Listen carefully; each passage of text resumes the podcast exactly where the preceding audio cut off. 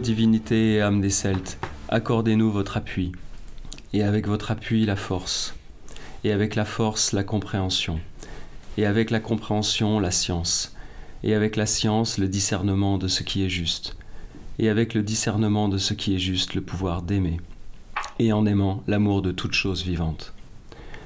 Nous cherchons la connaissance sûre, nous aspirons à la sagesse éternelle.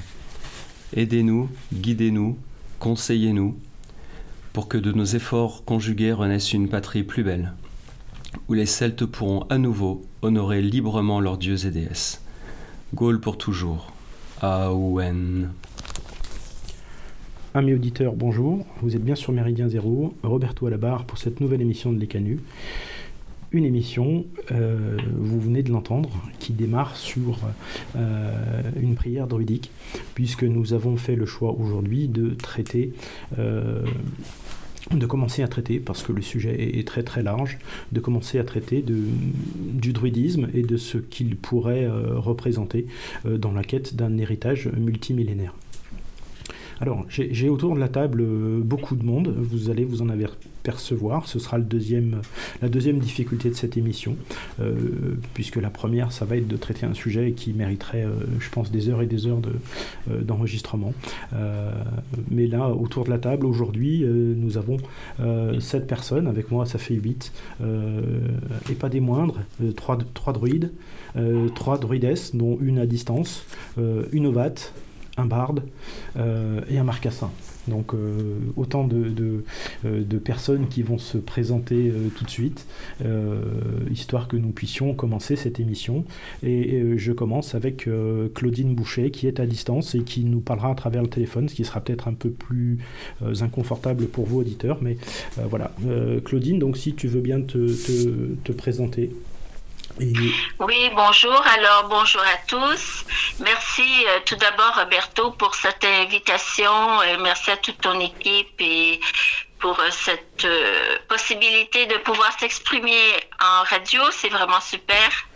Alors, je m'appelle Claudine Bouchet, donc je suis la présidente et la grande druidesse du Collège international d'études celto-druidiques, qu'on appelle le CIDEC. Et euh, je suis donc de la filiation euh, de notre passé grand druide Bodcoad, Paul Boucher. Et Bodcoad signifie euh, bouquet d'arbres en celte. Et en breton, on peut aussi le traduire par le peuple de la forêt. Voilà. Et donc, euh, je suis dans cette filiation druidique donc euh, depuis 37 ans maintenant. J'ai toujours fait l'unité de ma pensée vers euh, le druidisme et donc je n'ai jamais personnellement dispersé mes énergies dans d'autres écoles initiatiques. Ça, c'est un choix personnel. Euh, pourquoi? Parce que euh, l'avantage en fait du druidisme, c'est que le druidisme est une cosmogonie complète dans laquelle on retrouve toutes les disciplines ésotériques. Voilà. Et donc euh, cette voie du druidisme satisfait pleinement depuis 37 ans et ça continue. Et donc je perpétue le flambeau de Paul Boucher, notre passé grand druide de Bodcoad. Voilà. Merci Claudine. Euh, je vais maintenant passer la parole à Dominique. Oui. Voilà, alors moi, mon nom druidique, c'est Briclanda, qui veut dire terre de lumière. Alors ce nom, euh, c'est mon parrain en druidisme qui me l'a donné, parce que j'avais hum, peu de temps avant mon intronisation, j'avais fait un rêve euh, initiatique, bien sûr, et je m'étais trouvée euh, dans une grotte de lumière où les dieux m'avaient proposé de faire trois vœux qui seraient euh, bien sûr exaucés, mais ils m'avaient bien prévenu que j'en serais entièrement responsable. Et là, je dois dire que ça m'avait un petit peu inquiété aussi. Parce que dire j'ai envie de ceci, j'ai envie de cela, après il faut tout assurer. Voilà, donc euh, du coup, mon parrain Andrédis m'a appelé euh, Terre de. m'a dit voilà, ton nom ce sera Terre de Lumière, puisque tu as rêvé d'une grotte euh, illuminée, hein, de lumière bien sûr. Alors, dans un de mes vœux, j'avais demandé à ce que tous mes amis euh, soient à portée de. ce que je puisse les voir quand je voulais. Et après, j'ai vu tous mes amis les uns après les autres. Alors, il y en a qui allaient très bien, et il y en a qui allaient pas bien du tout. Et ceux qui allaient pas bien du tout ont eu des tas de problèmes. Hein. Et par contre, celui qui allait très très bien, euh, c'était un de mes très bons amis qui était maître graveur. Et j'avais demandé à ce qu'il fasse un chef-d'œuvre. Et tu appartiens J'appartiens au groupe druidique des Gaules. D'accord. Ok. Euh, Leroux Bonjour, bonjour à tous. Donc Philippe Greffé, Leroux qui signifie l'écureuil, tout simplement. Euh, je suis membre de l'OBOD, l'Ordre des Bardes, des Ovates et des Druides. C'est un mouvement euh, d'origine anglaise. J'y suis euh, depuis les années 90 et je suis maintenant druide à l'Obod. C'est un, l'Obod est un mouvement qui vient de l'ancien ordre druide créé en 1717, mais c'est un mouvement qui a été euh, refondé en 1964 et qui a été repris par Philippe Cargom dans les années 1988. Et depuis euh, maintenant deux ans, pour la première fois, c'est une femme, une Irlandaise, Emma, qui est à la tête de ce mouvement. Je dire pour le moment. Merci. Luxelia Bonjour, donc je suis Pascal. Mon nom initiatique est euh, Luxelia, qui signifie celle qui fait euh, la lumière euh, de Dieu. Donc je suis druidisante depuis une vingtaine d'années. Bien une bonne vingtaine d'années en ayant côtoyé différents collèges et euh, le premier était dans le sud de la France. Et euh, étant trop éloigné, euh, quelques années plus tard, j'ai côtoyé donc mes amis du GDG ici présents pour ensuite continuer ma quête avec le collège de Claudine Boucher qui a, parlé tout à l'heure et je fais également partie de l'école druidique Rigantona puisque euh, j'estime qu'il y a plusieurs euh, enseignements donnés qui se recoupent tous, bien évidemment, tellement les, enseignants, les enseignements pardon, sont divers et variés, et pour moi, ce sont des choses complémentaires. Ok, euh, druide Pouil. Donc je suis le druide Pouil, qui veut dire raison. Je suis euh, fondateur de l'école druidique Rigantona, dont le, but est de rassembler le plus possible les druides de Gaule, de tous les pays celtiques, et en même temps de faire une reculturation, puisque nous nous sommes rendus compte que ce qu'on nous enseignait un peu partout, dans les médias ou à l'école, ne correspondait pas forcément à la réalité. Donc nous recherchons les enseignements de, des druides anciens et nous essayons de les faire euh, acquérir par nos étudiants. Bonjour à tous. Alors me concernant, donc je suis le, marcassin Sénacaticos, donc qui signifie mainteneur de tradition.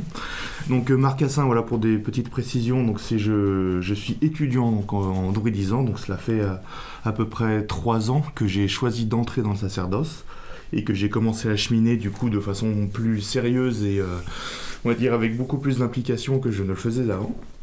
Et euh, donc voilà, donc euh, moi je m'oriente sur, euh, je fais partie du, du, groupe druidique des Gaules et la clairière du retour de Lugue. Donc voilà, géographiquement qui se trouve dans la région de Lyon à peu près, avec un, un rayonnement de quelques kilomètres autour. Et, et l'objectif, voilà, les objectifs personnels que je peux avoir, évidemment, c'est un cheminement spirituel, évidemment, et aussi essayer d'apporter, on va dire un un regard un peu plus jeune, étant donné que je suis plus jeune que voilà, la moyenne d'âge globale qu'il peut y avoir. Mais voilà, j'essaye d'apporter un, un, regard peut-être un peu neuf et des outils plus modernes pour euh, potentiellement, euh, on va dire, divulguer cette culture et, euh, la promouvoir, on va dire, à un plus grand public qui, qui à mon avis, pas encore suffisamment connue et qui est une culture qui, je pense, peut convenir à énormément de personnes, euh, mais, qui malheureusement souffre souvent d'une mauvaise image. Et puis, euh, donc c'est pour ça, voilà, c'est un, on un projet un peu plus personnel de ce côté-là, donc de justement de, divulguer cette, cette culture au, plus grand nombre. Voilà.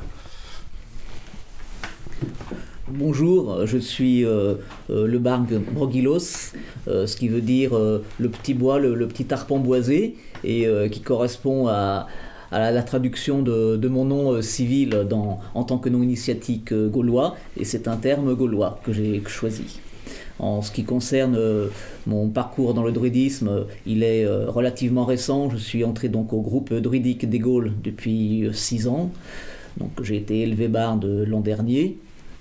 Et là, ce qui m'a conduit sur cette voie particulière, c'était une recherche après pas mal d'années d'errance parce que ayant été élevé dans la religion catholique, j'ai trouvé des, réponses que je ne trouvais pas satisfaisantes et je cherchais quelque chose de plus enraciné sur notre territoire déjà européen et puis après plus spécifiquement euh, euh, français gaulois. Là, donc je me suis intéressé à, à, aux, religions euh, scandinaves, mais je me suis dit pourquoi chercher si loin alors qu'on a, on a une, belle tradition qui existe qui a, qui a été euh, revivifié il y a plusieurs siècles, bon, avec euh, différentes influences. Et euh, nous, au groupe de des Gaulle, on essaie justement de, de se rapprocher au, maximum de, de, ce qui de ce qui a pu se passer dans, dans les années qui ont, qui ont précédé bah, la, la, la, chute, la chute de la Gaule, hein, tout, en, tout en restant ancré dans notre siècle. Merci. Lugwidion, euh, mon nom initiatique signifie l'arbre de Lug. Euh, Lug étant une divinité euh, importante à mes yeux, qui est associée à la lumière. à la lance spirituelle, au corbeau également. Donc pour moi, c'est une divinité de l'illumination spirituelle et l'arbre de Lug, parce que dans sa constitution, il représente à la fois cette verticalité, que, l'humain, euh, qu'il a en commun avec l'humain, bien sûr, euh, et également eh bien, le, foisonnement de ses ramifications, euh, comme les domaines d'études du druidisme. J'appartiens au groupe druidique des Gaules, en particulier à la claire du retour de Lug. De façon personnelle, je suis également l'enseignement de l'école druidique Rigantona et je suis très heureux d'être parmi vous. Voilà, ce tour de table terminé.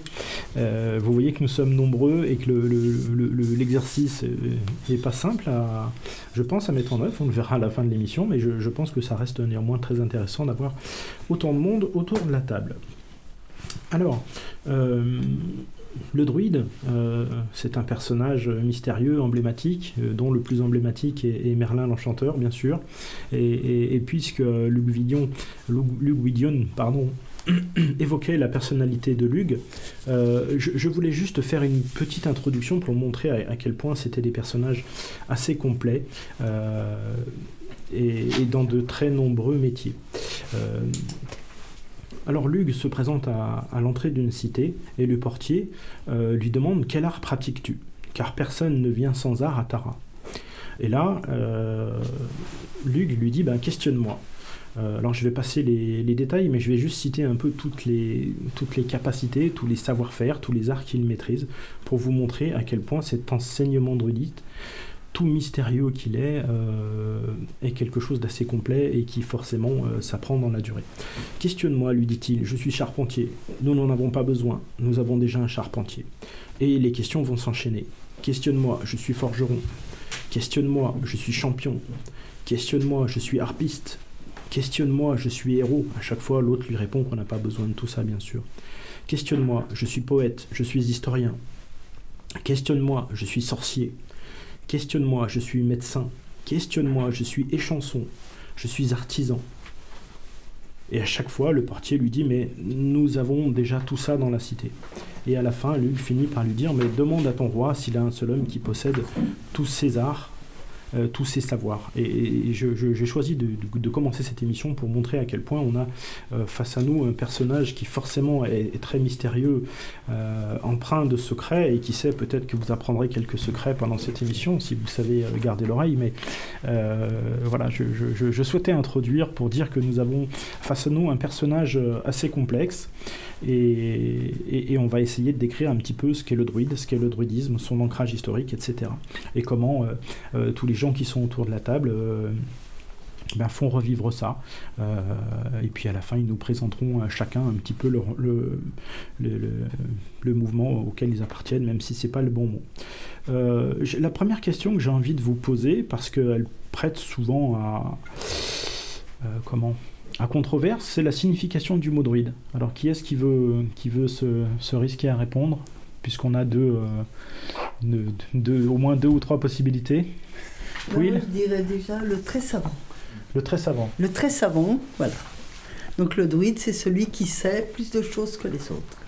Il y a unanimité là-dessus?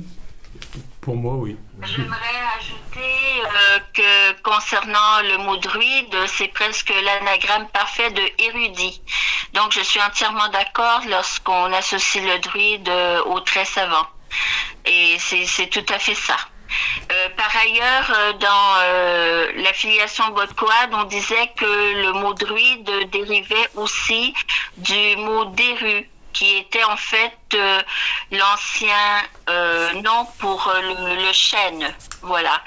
Et quand on regarde au niveau de la langue mère initiatique des druides, donc je fais allusion à la tradition bretonne et plus particulièrement au dialecte de Léon, euh, la racine d'herve euh, ou des rues en fait d'herve, D-E-R-V, signifie commencement.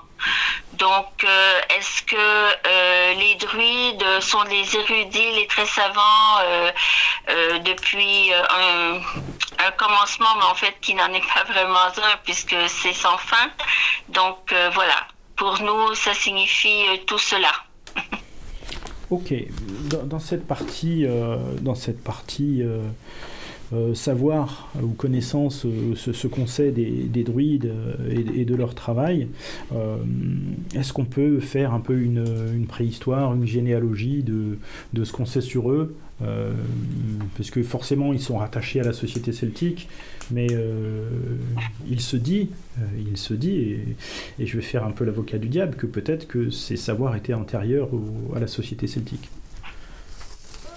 Alors pour ma part, euh, après avoir beaucoup cherché partout, on s'est rendu compte, et, les savants de plus en plus commencent à, connaître un petit peu l'origine de tout ça. Le druide, en fait, c'est le très savant, mais c'est le très savant de la société celtique à un moment donné, effectivement, mais qui a hérité, bien entendu, de savoir de tous les néolithiques. Et euh, c'est pour ça que, euh, malgré tout, le druide euh, communiquer avec la nature, certes, mais aussi avec les mégalithes, avec tout ça.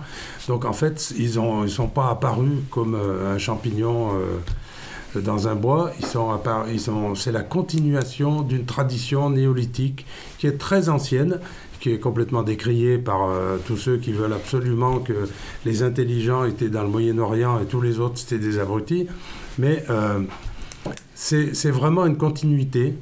Euh, quand on va à Glosel, par exemple, je vous conseille tous d'aller voir ce que c'est que Glosel. Glosel, c'est on, a des, des, on a recueilli un certain nombre de choses qui sont avant les néolithiques et qui déjà montrent qu'il y a un certain type d'écriture, qu'il y a beaucoup de connaissances.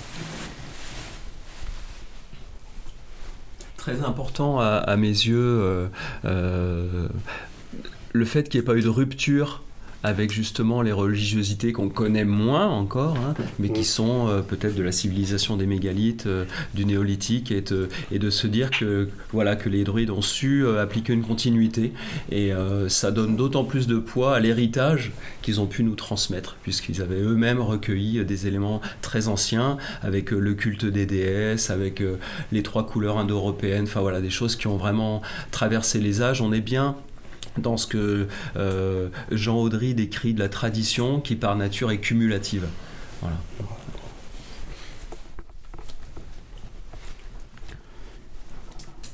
On dit souvent qu'il y, a, des polémiques, comme tant d'autres, sur, des choses dont, l'origine est un peu incertaine, euh, qu'il y a des proximités entre euh, l'enseignement de, Pythagore et celui des Grecs. et des, druides, pardon, et, les Grecs, et les Grecs euh, disaient plutôt du bien euh, de, la civilisation celtique, contrairement aux Romains qui ont cherché plutôt à, les dénigrer.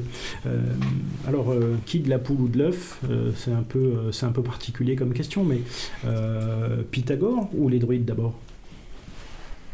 Alors, j'aimerais répondre à cette question, si vous permettez par rapport à justement euh, la croix celtique initiatique, telle que Paul Boucher nous l'a enseigné parce qu'il fut le premier à nous en révéler les cotations mathématiques précises dès 1968.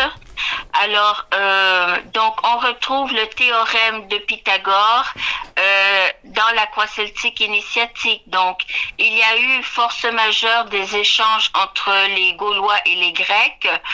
Et du coup, euh, pour nous, même euh, j'en parle dans le grand livre des morts du monde celtique où euh, un auteur du 19e siècle, excusez-moi, j'ai plus le nom à mémoire, où il est cité que la philosophie est bien née en Gaule et non pas en Grèce comme les gens ont l'habitude de le penser. Voilà. Ce, serait important si jamais vous avez le temps de nous retrouver ça, Claudine, ce, serait super. Euh, oui, bien sûr pour oui. donner la référence exacte. Non.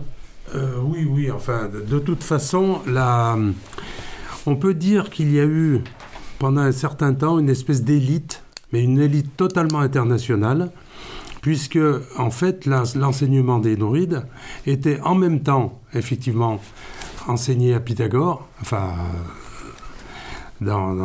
chez Pythagore, mais aussi chez les Égyptiens. Euh, et on prétend même que le Christ aurait été formé par les druides, non seulement par les hindous, mais par les druides.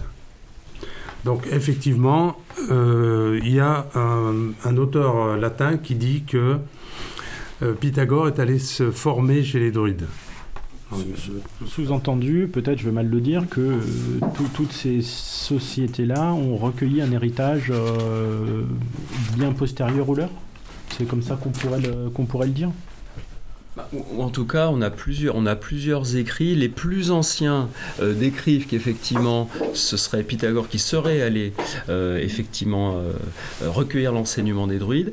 Les, plus récents, on pense en particulier au pape Saint Hippolyte de Rome, lui a dit le contraire. Bon, si on veut pas rester dans la polémique, ce qu'il faut retenir, c'est qu'il y avait un certain nombre de points communs entre euh, euh, avec ce que professaient les druides et la doctrine qui était euh, celle de Pythagore, avec en particulier l'immanence du sacré, avec l'immortalité de l'âme.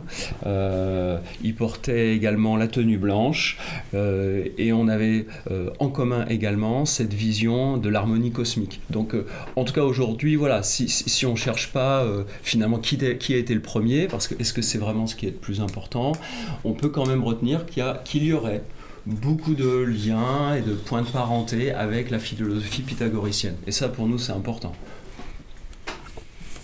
Je ne sais pas qui a évoqué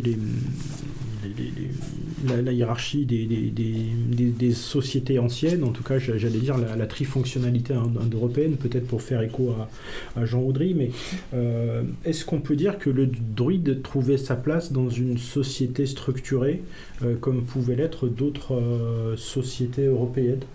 Avec bah, une fonction religieuse, une fonction guerrière et une fonction plus de production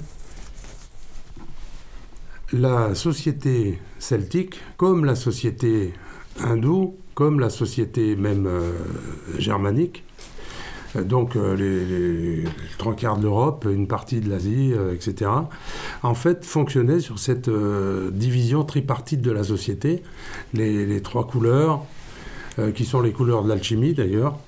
et en fait, on retrouve à peu près la même chose partout.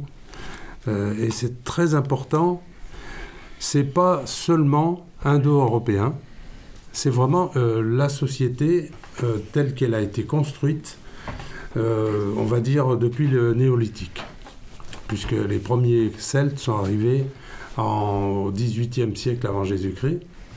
Et c'est à ce moment-là, la, la société était déjà structurée.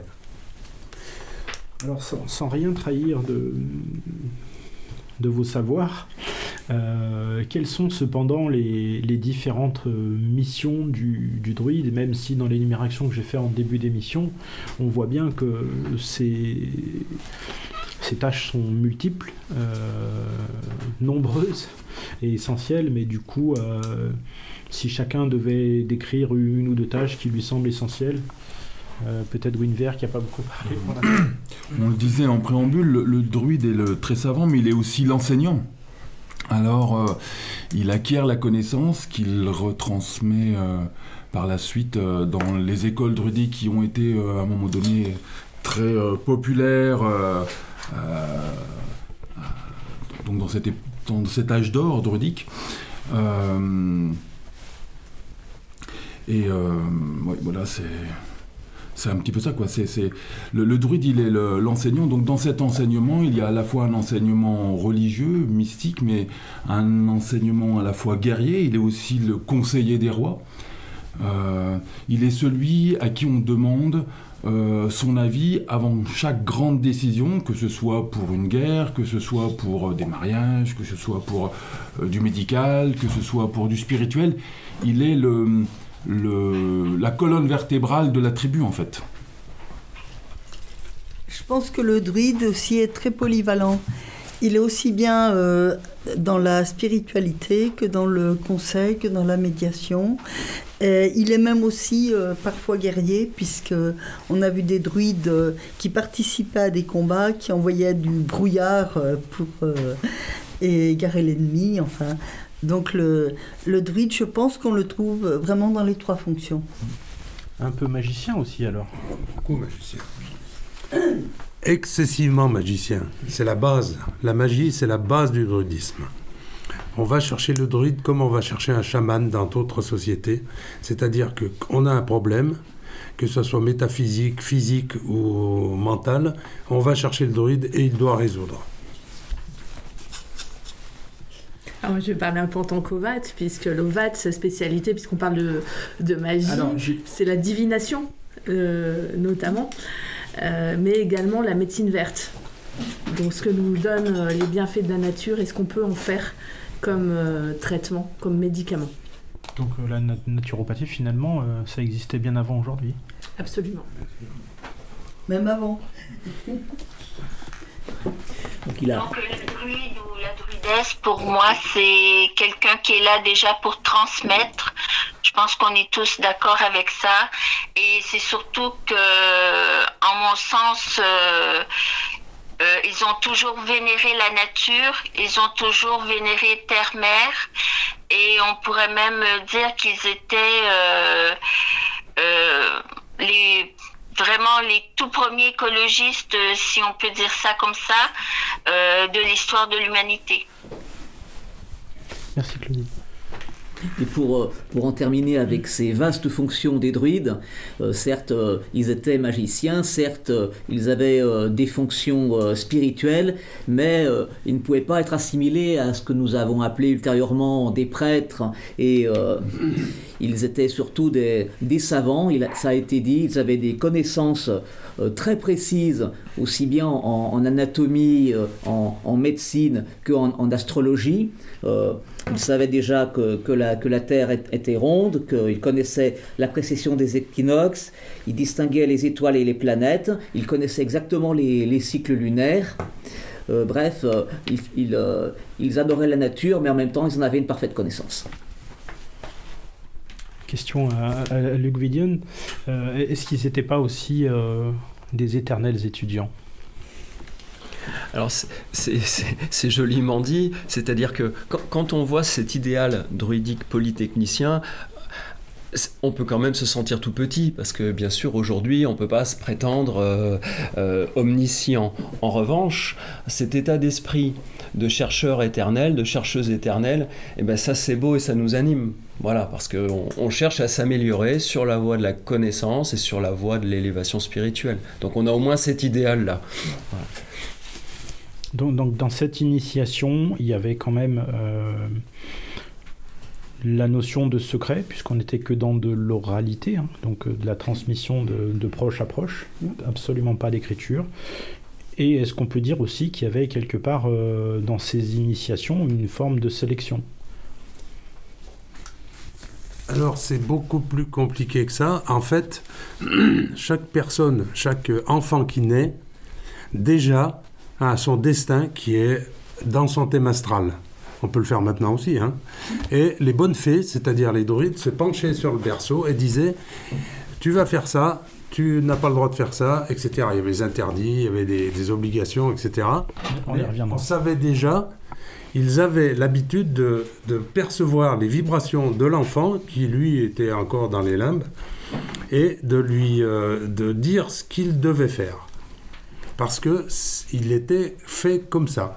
Alors, c'est des choses qui sont absolument impossibles à comprendre pour des gens maintenant, parce que évidemment, l'enfant, il ne faisait pas d'examen.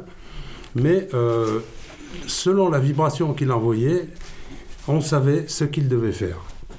Sous-entendu, les, nonnes ou les parcs où euh, était déjà passé lui avaient filé son destin et il avait plus, il avait plus qu'à chevaucher le tigre pour euh, euh, être ce qu'il devait être.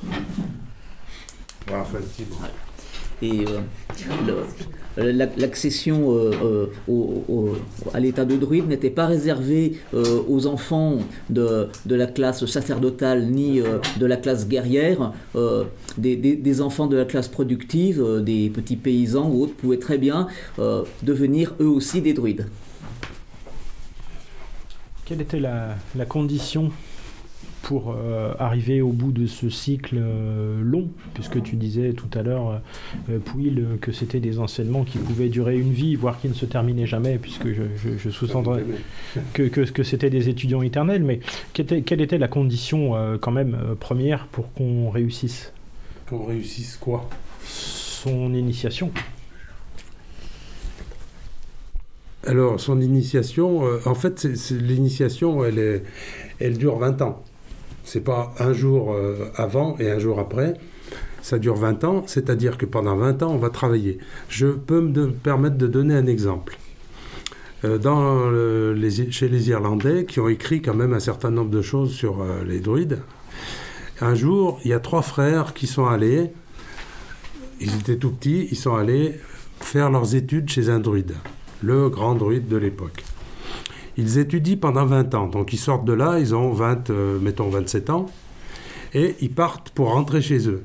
Et au bout d'un moment, il y a un des trois qui dit Vous avez vu au bord de la route, il y a une plante, je ne sais pas ce que c'est. Le deuxième dit Moi non plus, et le troisième, moi non plus. Qu'est-ce qu'ils font? Ils font demi-tour et retournent chez le druide. Et pendant un mois, ils apprennent, ils apprennent, ils apprennent. Ils repartent une deuxième fois. Et la deuxième fois, c'est un autre des frères qui dit euh, Cette plante, je ne la connais pas. Nous non plus. Demi-tour et retourne pendant un mois travailler avec le druide. Ce qui veut dire que tant qu'on ne connaît pas tout, on n'a pas fini ses études. Donc je pense que tous autour de la table, nous n'avons jamais fini. Oui, c'est vrai. Et je pense, euh, j'ai oublié le nom de cet auteur qui dit Tout ce que je sais, c'est que je ne sais rien.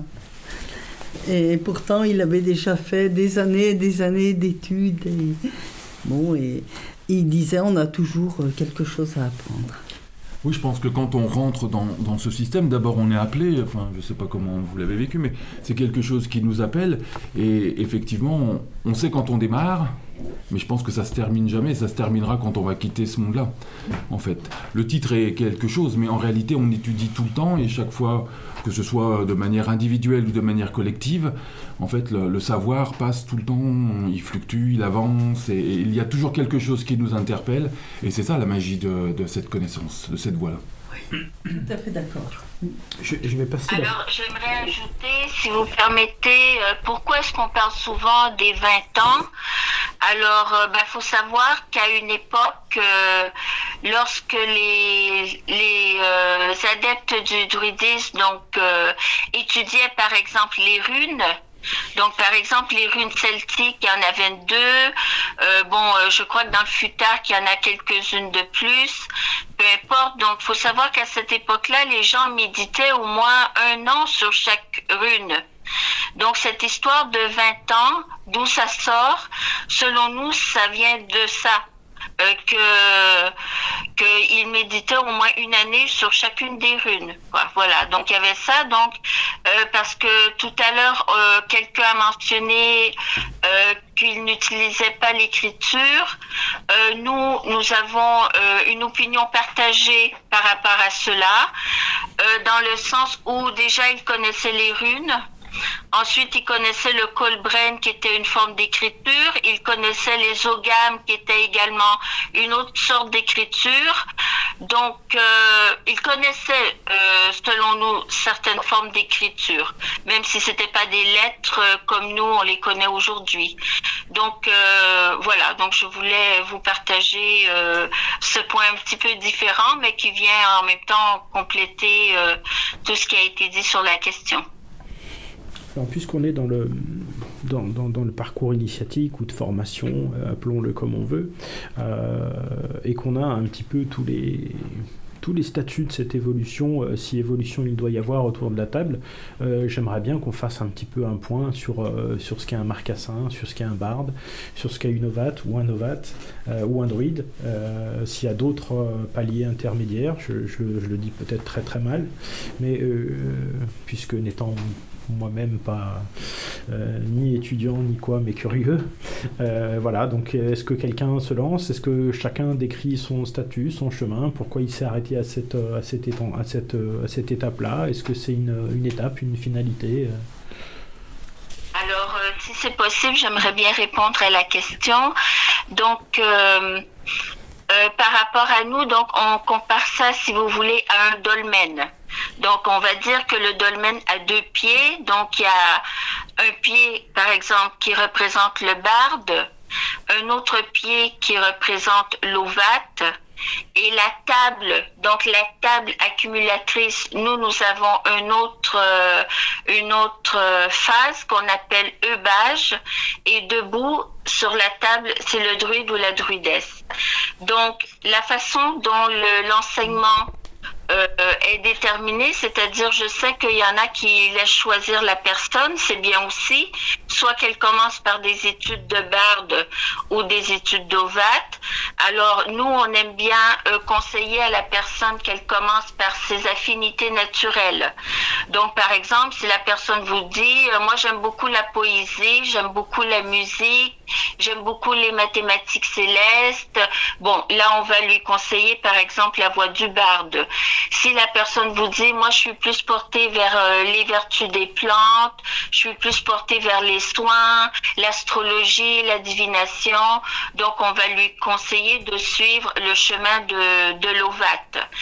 Mais il y a un moment donné où par rapport euh, au, à la phase euh, comme je l'explique, c'est la table accumulatrice qui est posée sur les deux pieds du dolmen. Donc, il faut avoir les connaissances des deux. Et les connaissances du barde et les connaissances de l'ovate. Et donc, ça, il doit y avoir euh, une consolidation au niveau de ces connaissances-là. Et après eubage, on est soit druide ou druidesse. Voilà. Donc, euh, c'est dans au SIDEC, c'est dans la filiation euh, Paul Boucher, donc Bot Quad, que nous, on fonctionne comme ça.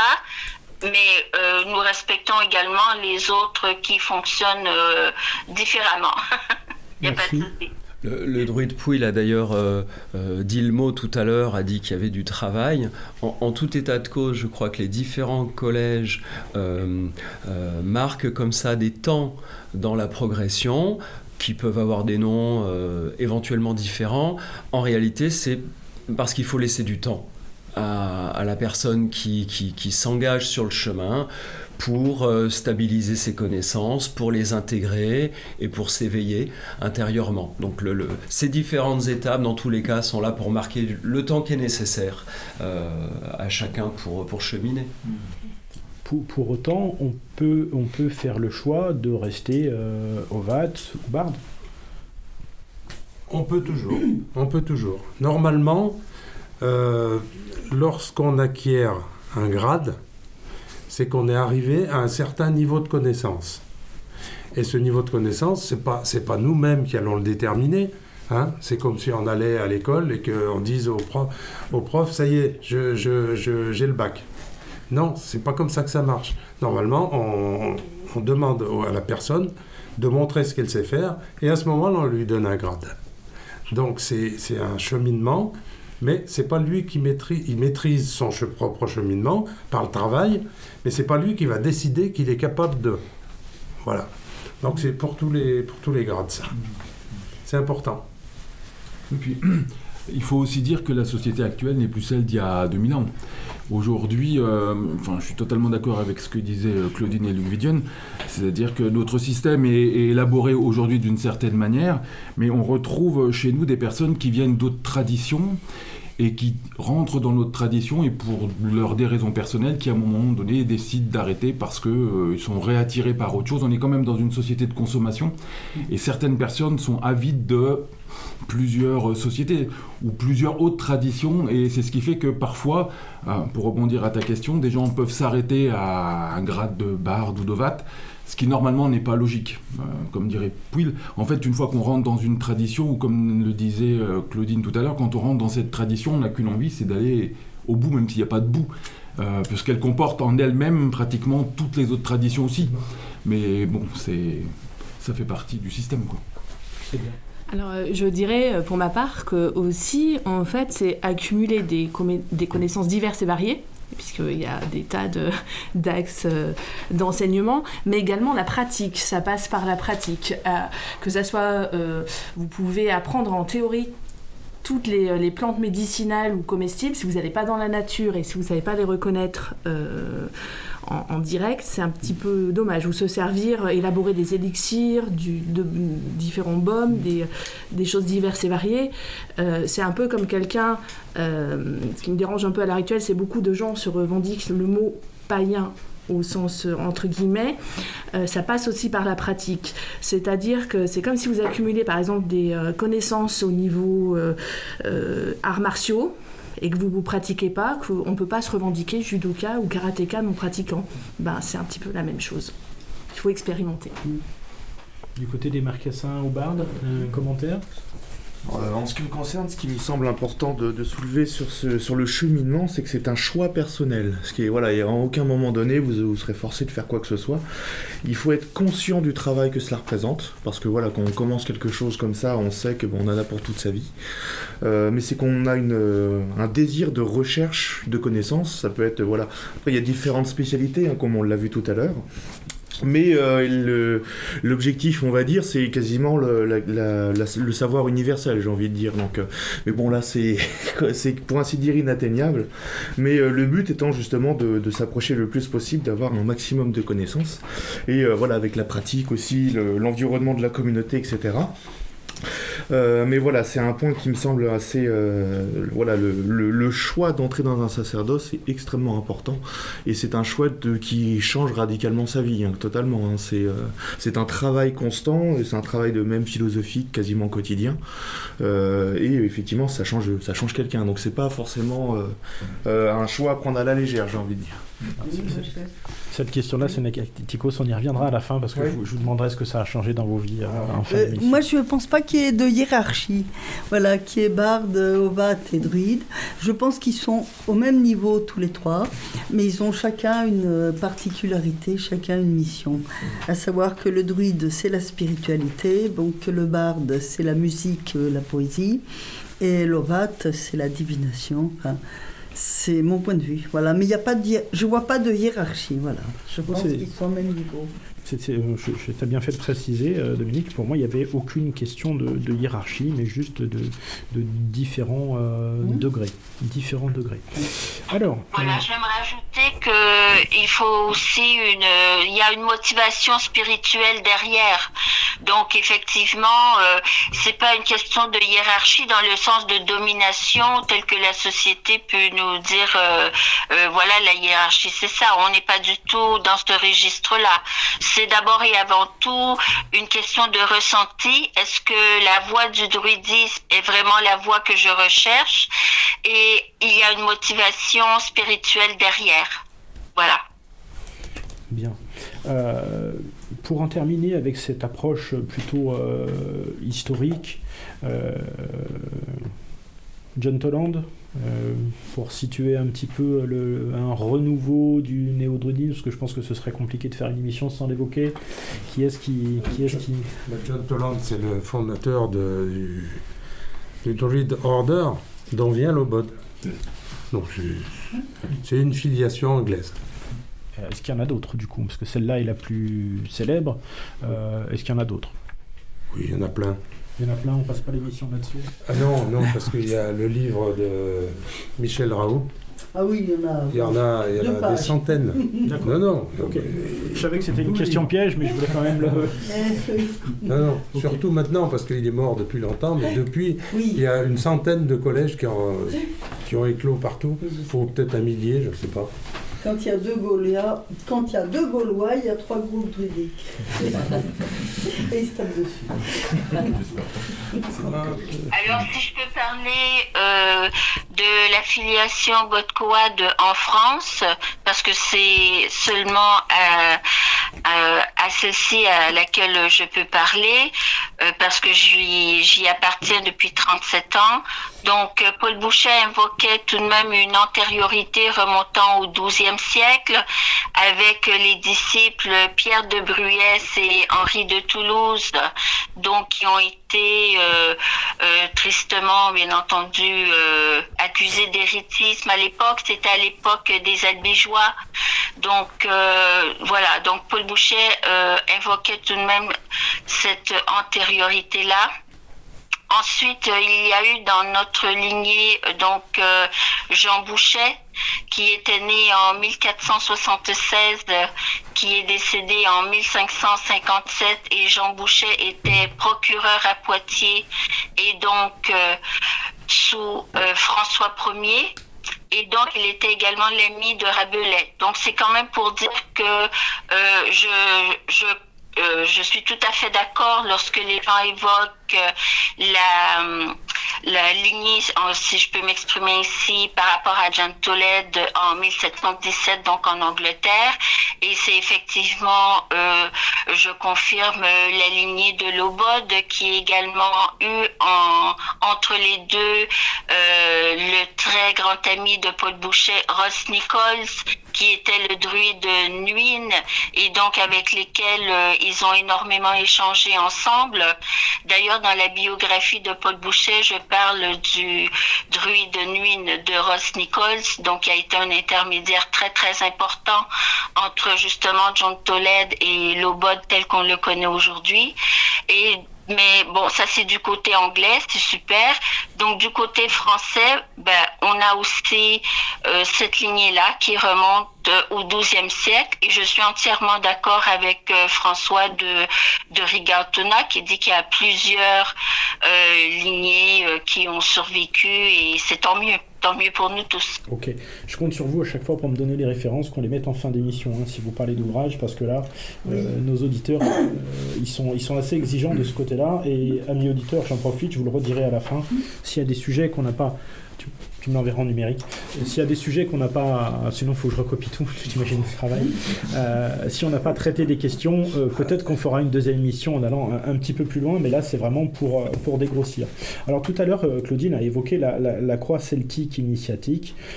tout ça pour dire qu'on est dans, dans, le, dans, une forme de, de, paganisme, dans un paganisme cosmotellurique et avec une vision cyclique du temps. Euh, dans, le druidisme, on est forcément euh, euh, dans une vision cyclique du temps.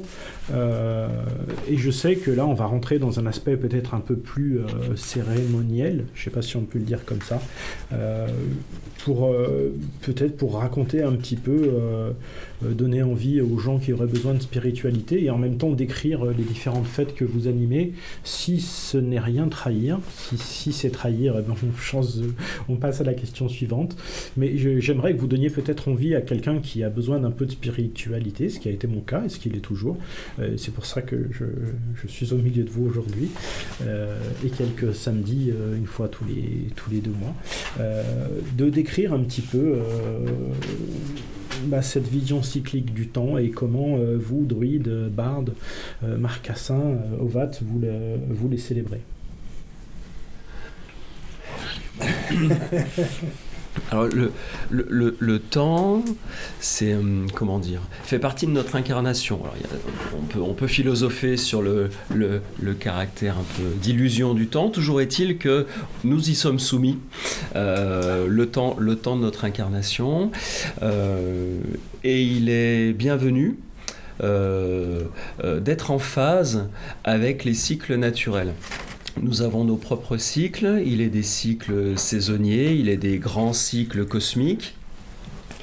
Euh, et les cérémonies tout au long de la roue de l'année, qui euh, décrivent essentiellement huit fêtes, euh, sont là pour que la personne se sente au bon endroit au bon moment, qu'elle ait conscience des différentes transitions qui existent entre les temps de l'année et qui symboliquement, parce que les cycles s'imbriquent, entre eux, eh bien, euh, peuvent lui permettre, euh, sont des points d'appui pour son évolution.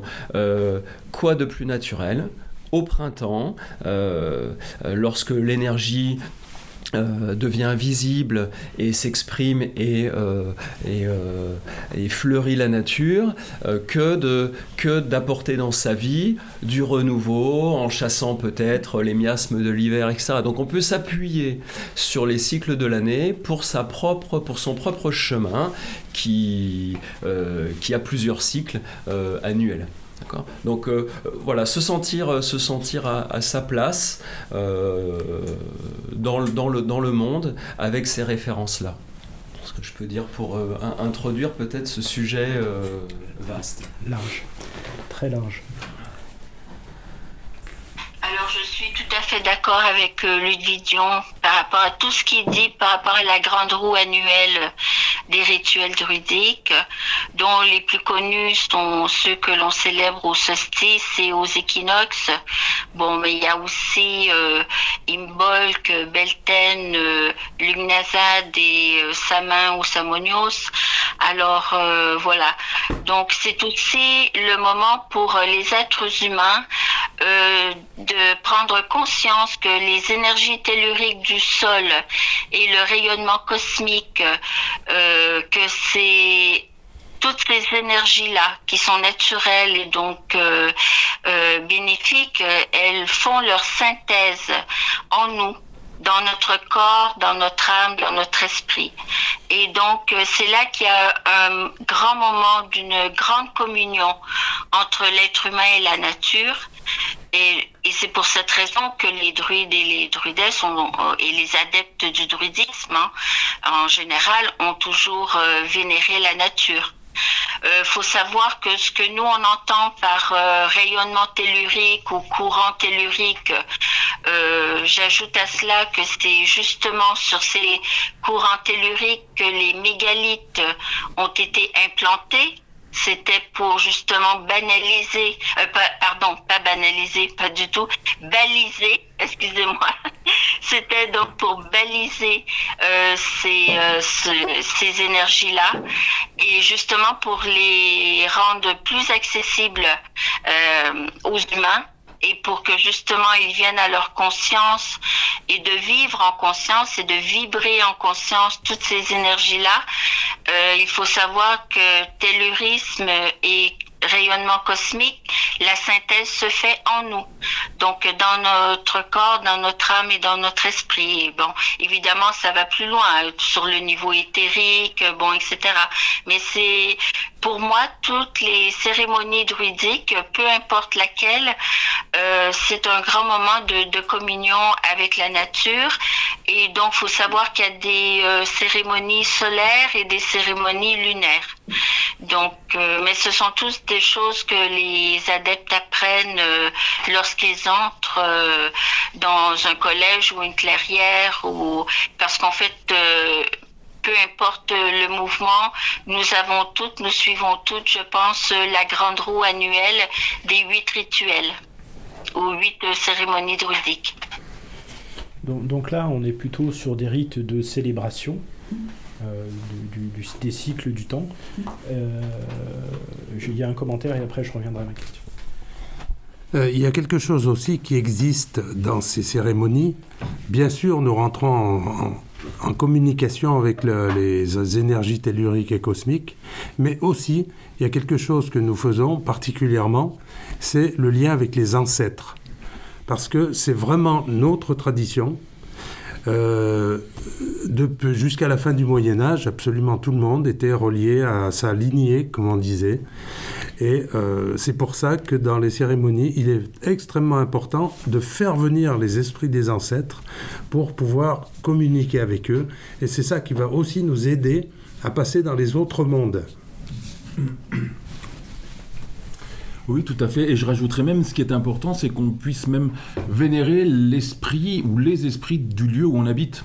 Ce qui fait qu'en chaque fois qu'on fait nos cérémonies euh, pour les huit fêtes, en fait, nous sommes des dizaines, voire peut-être des milliers, à faire les cérémonies à peu près dans le même temps à différents endroits, et on réveille ces énergies de la terre. On appelle l'énergie le peuple de la nature, on appelle les ancêtres, on devient ce lien de connexion entre la, terre et le ciel, on emmagasine cette énergie qui, du coup, va perdurer pratiquement jusqu'à la cérémonie d'après. C'est ce qui est important, c'est cette notion de sacré qu'on peut transmettre et que les gens viennent chercher chez nous. Oui, moi, ce que je pense, c'est que les fêtes cycliques aussi, elles correspondent à des dates où il se passe des choses importantes dans la nature. Je pense par exemple, euh, on va dire que les poules, elles pondent, elles commencent à pondre à une certaine euh, époque. Je crois que c'est la chandeleur. Et, en plus, euh, et les animaux, je pense ben, aux vaches, aux juments notamment, elles vont être en chaleur à une certaine date. Et donc, elles vont être fécondables à une certaine date. Donc, ce que je veux dire, c'est que il n'y a pas que la vie des humains il y a la vie des animaux aussi qui correspond. Je pense également aux abeilles qui à la fin de l'été, euh, la ruche tombe en dormition, c'est-à-dire que tout s'arrête et les couvains euh, s'arrêtent, ils arrêtent leur croissance et la ruche euh, s'arrête jusqu'à au renouveau. Donc maintenant, en février, à ce moment-là, la lumière revient et à ce moment-là, la ruche redémarre et les abeilles ressortent, elles ramènent le pollen. Et c'est le pollen du printemps qui va déclencher la ponte de la reine chez les abeilles. Et après, c'est tout qui repart. Donc je veux dire par là qu'il n'y a pas que les hommes qui sont euh, influencés par les cycles de la nature je suis d'accord avec toi euh, et euh, effectivement parce que bon faut faut pas oublier qu'il y a, euh, le règne minéral donc le règne végétal le règne animal le, genre humain donc c'est vrai tout ça doit être tout ça doit être vécu et vibré en harmonie bien sûr. Alors là, on était dans ce que j'avais appelé une vision cyclique du temps pour permettre euh, à, ces religions païennes de, structurer la vie pour survivre à l'hiver, aux mauvaises saisons, etc. Euh, et saisir euh, et perpétuer ces, signes qui permettent de, de maintenir la, communauté en vie. mais j'aimerais aussi qu'on regarde un petit peu dans, un aspect du druidisme qui est de dire de réparer, soigner les âmes et les corps. Euh, est-ce qu'on a des endroits euh, propices? Est-ce que les druides étaient gardiens de ça? Est-ce que euh, je pense qu'il y a un sujet là quand même. Alors ça nous, relie, ça nous relie bien entendu à tous les mégalithes, autres sources sacrées que jadis tout le monde pratiquait jusqu'à la fin du 19e siècle, du 20e siècle même. Il y a encore beaucoup de gens qui allaient pour se faire soigner et normalement, le druide, il est de toute façon l'intermédiaire entre, entre le, la nature et les, et les hommes. C'est-à-dire qu'il va, il va chercher aux endroits qui, sont prédestinés, il va chercher ce qu'il faut pour soigner les gens, pour les aider, pour leur faire passer un cap sur tous les niveaux, hein, le corps, l'âme et l'esprit. Et c'est très important, le druide doit être un soignant un, soignant, un devin, ça c'est absolument obligatoire. Sinon, euh, il n'est pas en lien avec les fonctions telles qu'elles étaient décrites il y a 2000 ans. Et donc dans la fonction de, protection, il y a aussi la magie pour protéger le clan du coup. Ah ben naturellement, naturellement, la magie est fondamentale, euh, sachant que la magie, alors il y a une grosse polémique sur la magie noire, la magie blanche. Euh, en fait, la magie, c'est une chose qui permet de faire soit de la magie blanche, soit de la magie noire, avec la même chose. C'est l'intention qui compte. Mais c'est très important. Normalement, le druide, comme le chaman, hein, il est là pour protéger les gens du, clan. Donc il va de toute façon se débrouiller pour euh, passer en, état de conscience modifié, pour aller chercher dans les autres mondes ou dans les, dans les mondes végétaux, minéraux animaux, euh, ce qu'il faut pour que les gens retrouvent la santé. Parce que c'est la personne qui retrouve la santé. On ne soigne jamais personne, c'est la personne qui est malade, elle est malade parce qu'il lui arrive quelque chose. Elle est souvent, elle est malade euh, psychologiquement, on va dire. La plupart du temps, c'est psychologique. Et pour la soigner, il faut qu'elle décide de se soigner. Et pour ça, on va lui amener tout ce qu'il faut. Et si elle décide de ne pas se soigner, elle va mourir. Et ça, c'est dans toutes les civilisations, ça. Hein. C'est clair. Donc c'est très important. Le, druide, il est aussi l'aide psychologique pour aider les gens à retrouver la santé, mais pas la santé euh, comme les médecins le font maintenant, mais la santé parce qu'il revoit une lueur au fond de leur tunnel. Oui, ça me fait penser, euh, j'avais un ami druide qui s'appelait Mick Goban, c'était Michel Cornudet du Grand Chêne Celte. Il est mort il y a déjà quelques années. Et un jour, on euh, parlait justement de Lourdes et de la Vierge de Lourdes. Et c'est euh, à ce moment-là, Mick m'a dit, mais attends, c'était un lieu sacré et un lieu de guérison bien avant le christianisme. Et il me disait que Massabielle était l'anagramme de Bélissama. Bélissama qui est la source de lumière. Et il me disait, euh, mais Bernadette, elle a vraiment vu une dame blanche et il y a vraiment euh, des, une sorte de magie à cet endroit. Euh, l'idée là vient de me venir, oui. Alors on, parle, on parlait tout à l'heure des mégalithes et de ce côté soignant du druide, mais les pierres, les mégalithes ont aussi en certains lieux des vertus particulières. Et là nous sommes à côté du mont Pila où euh, nous avons beaucoup de mégalithes dans le mont Pila mm. et des pierres qui ont des vertus, euh, qui peuvent avoir des vertus différentes, soit des vertus apaisantes, soit des vertus dynamisantes. Donc on peut utiliser aussi les mégalithes pour euh, soigner, comme on peut utiliser les plantes, comme je le disais tout à l'heure. Ce que tu viens de dire, ça me rappelle que je vous invite à lire un livre de euh, d'Henri Vincenot, euh, Les étoiles de Compostelle, où il disait que certaines églises, euh, je pense que ça, devait être quelque part un, druide, où il disait que certaines églises étaient des lieux de régénération. Henri Vincenot était druide au collège druidique des Gaules. Ah bon? Ah, ah, voilà, quand je vous disais que vous apprendriez des choses aujourd'hui. Ah, ben voilà. Alors, je vais rajouter, on parle euh, des mégalithes, on parle euh, donc des églises qui pouvaient avoir certaines euh, actions curatives. je vous informe que donc en Auvergne, sur le site de Coran, un sanctuaire a été mis à jour, un sanctuaire gaulois. Coran était la capitale des Arvernes, hein, le peuple de Vercingétorix, donc mes, mes, aïeux, donc j'y suis très attachée. Et le, sanctuaire est orienté d'est en ouest. Et je tiens à faire le lien avec les églises qui sont orientées euh, d'est en ouest. Ça vous donne une indication si vous cherchez euh, le nord. Et aussi, on peut faire le lien avec euh, la franc-maçonnerie, puisque les temples maçons sont aussi euh, orientés d'est en ouest. oui, je dirais ouest en est. C'est dans la même. On rentre par l'ouest et on sort, à l'est. Dans cette syncrétisation qui s'est opérée, est-ce qu'on peut dire que si on veut connaître le moment où il faut aller se soigner dans tel ou tel lieu, il faut se référer au calendrier des saints?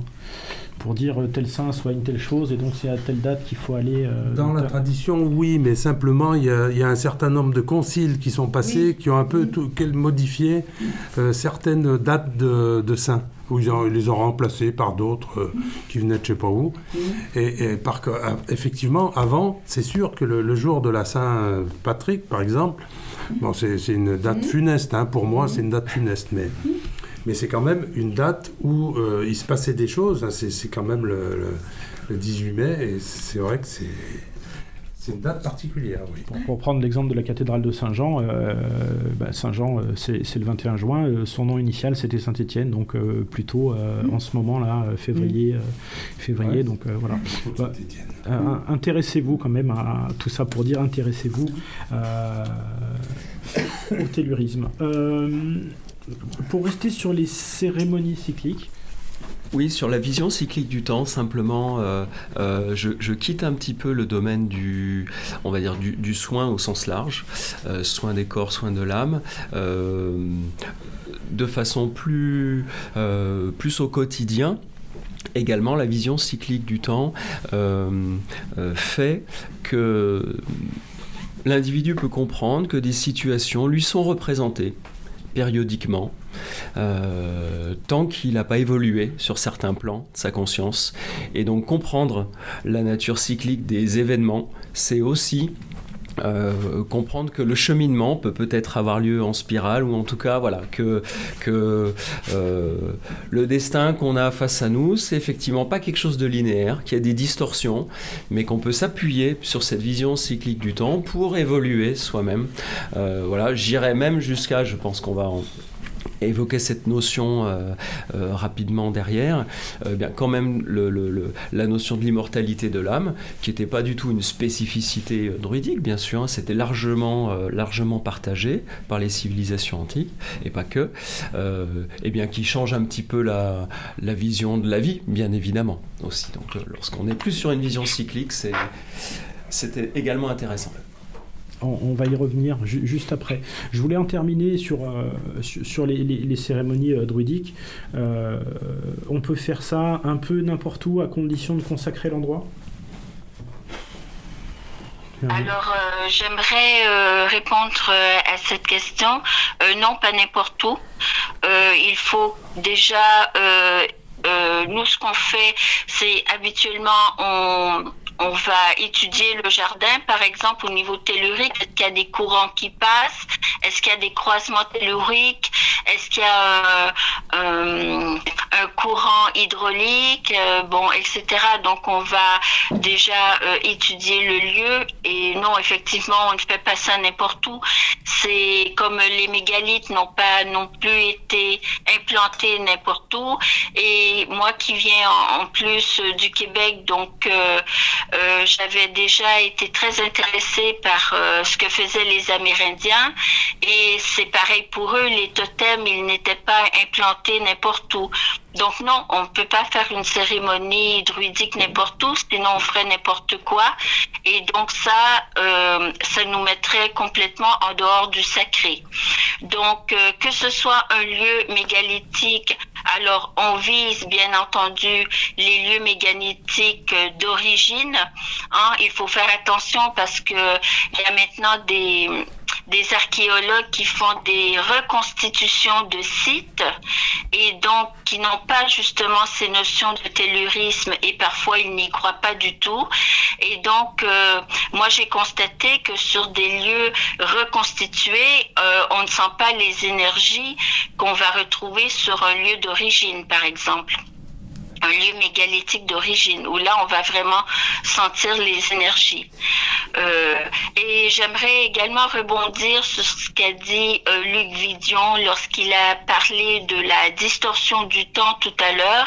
C'est un, c'est quelque chose qui est capital, enfin, dans ma vision à moi, de voir le druidisme, parce que justement, pourquoi un planter des mégalithes, des pierres aussi lourdes.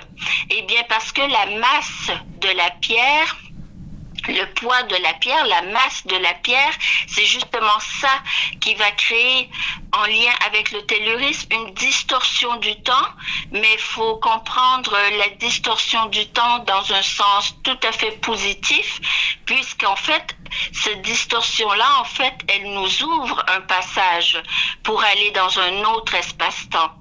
Donc, euh, ce qu'a mentionné Luc Vidion était très pertinent.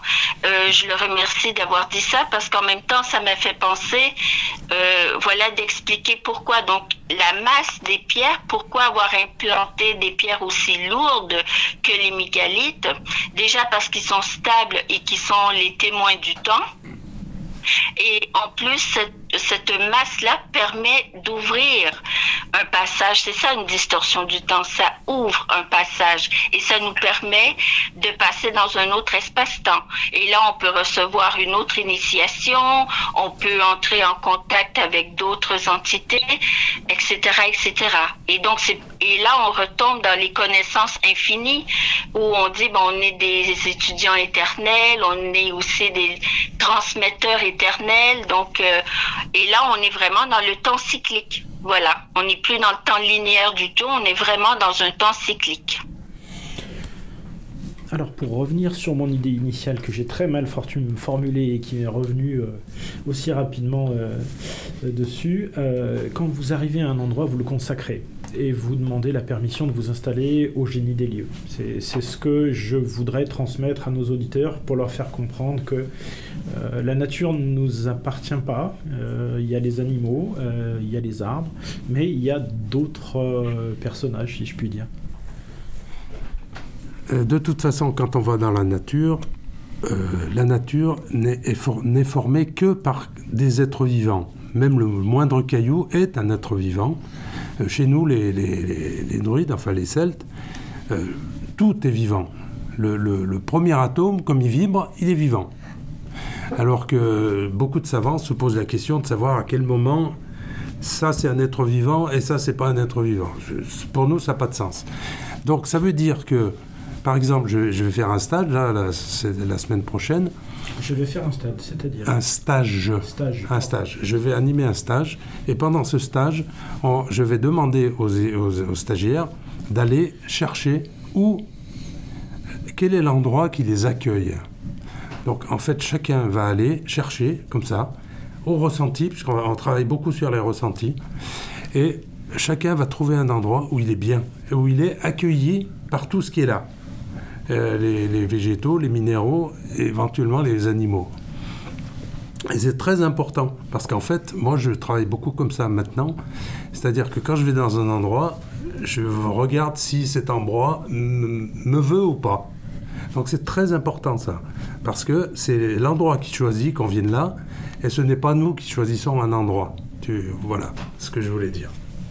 Oui, c'est tout à fait ça en fait. Euh, quand on identifie un endroit dans la nature qui nous plaît, bien évidemment, qu'on l'identifie ça selon les, différents critères qui ont été cités, il y a comme une sorte de, connexion, presque j'allais dire, d'appel et de complicité entre l'endroit et nous. Et euh, tout à fait raison. Puis là, quand on se balade parfois en forêt, on a, des endroits qui nous attirent. Et ben, si on est tout seul, on peut faire une méditation. Si on est plus, plus nombreux, on peut faire un petit rituel. Et, je pense que la nature a besoin de nous tout autant qu'on a besoin d'elle. Et ça, c'est important aussi dans, notre, dans notre chemin. Je suis tout à fait d'accord avec toi, Philippe, parce que même euh, Paul Boucher nous enseignait que la terre nous soigne. C'était une des phrases qu'il répétait souvent de son vivant. Terre-mère nous soigne. Donc oui, effectivement, il y a des endroits où on a des affinités particulières où il y a d'autres endroits qui nous conviennent pas. Donc euh, effectivement, c'est vraiment ça. Alors, je, sais qu'il vous arrive aussi parfois de célébrer euh, des événements de la famille, euh, propres à la famille. Euh, et du coup, ça fera pour moi une belle transition avec le, fait que le, le druidisme soit une religion pour le moins identitaire, tout au moins clanique. Qu'est-ce que vous célébrez comme, comme genre de fête aussi Parce que je, pense que c'était aussi le rôle du druide de célébrer des fêtes de la famille plutôt que, de la, que uniquement de la communauté. Je sais pas si je me. Alors, on, fête des mariages, des mariages, des enterrements, des baptêmes, enfin tout, tout, ce, qui, euh, tout ce qui est ce genre de célébration, sachant que c'est avec un autre esprit. Euh, je, donne un exemple pour le mariage. Un mariage, c'est quoi? C'est deux personnes qui s'acceptent. Qu'on soit devant la mairie ou devant n'importe qui, c'est exactement pareil. On dit, bah voilà, je te veux et toi, tu me veux. Bon. Et ces deux personnes sont là, mais en réalité, dans la tradition, c'est un clan qui se marie avec un autre clan. Et dans, les mariages que je fais, je demande à chacun des deux clans d'aller se identifier l'autre clan, identifier la personne qui rentre dans, le, la nouvelle personne qui rentre dans le clan et se proposer même de, l'accepter, de l'aider, de etc. Donc ça, c'est très important. Et, pareil, les enterrements, c'est exactement la même chose, c'est-à-dire les enterrements, la personne qui est là, qui est décédée, elle n'est pas entièrement décédée. Toutes les traditions disent que quelqu'un qui est mort n'est pas entièrement... Euh, il y a toujours encore l'âme qui est là, etc. Donc il y a un certain nombre de choses à faire par la famille. Hein, on ferme pas le cercueil puis on dit allez dégage, va, va te faire brûler. Euh, c'est complètement différent. Mais j'en frissonne parce que j'étais, euh, j'allais tendre le, euh, micro ou à Pascal ou à, ou à Luc Vidion parce que on a enterré il n'y a pas longtemps, pas si longtemps que ça, un personnage qui vous était cher et, qui a été un, lien et un lien entre vous et, du coup, ben, je voulais juste vous passer le micro à qui veut le prendre pour lui rendre pour rendre hommage à Stéphane. Alors, euh, je vais rendre hommage euh, dans le micro premier à Audrey de Catugnatos, euh, qui a été mon parrain lors de mon passage au groupe des Donc, je lui serai infiniment reconnaissante parce qu'il fait partie des personnes qui ont jalonné mon parcours spirituel, qui ont marqué. Et quand Pouille parle, que, indique que c'est pas une mort complète, on parle de désincarnation. Et concernant le, le corps physique, on parle de véhicule de chair pendant, qui nous est prêté pendant le temps d'incarnation.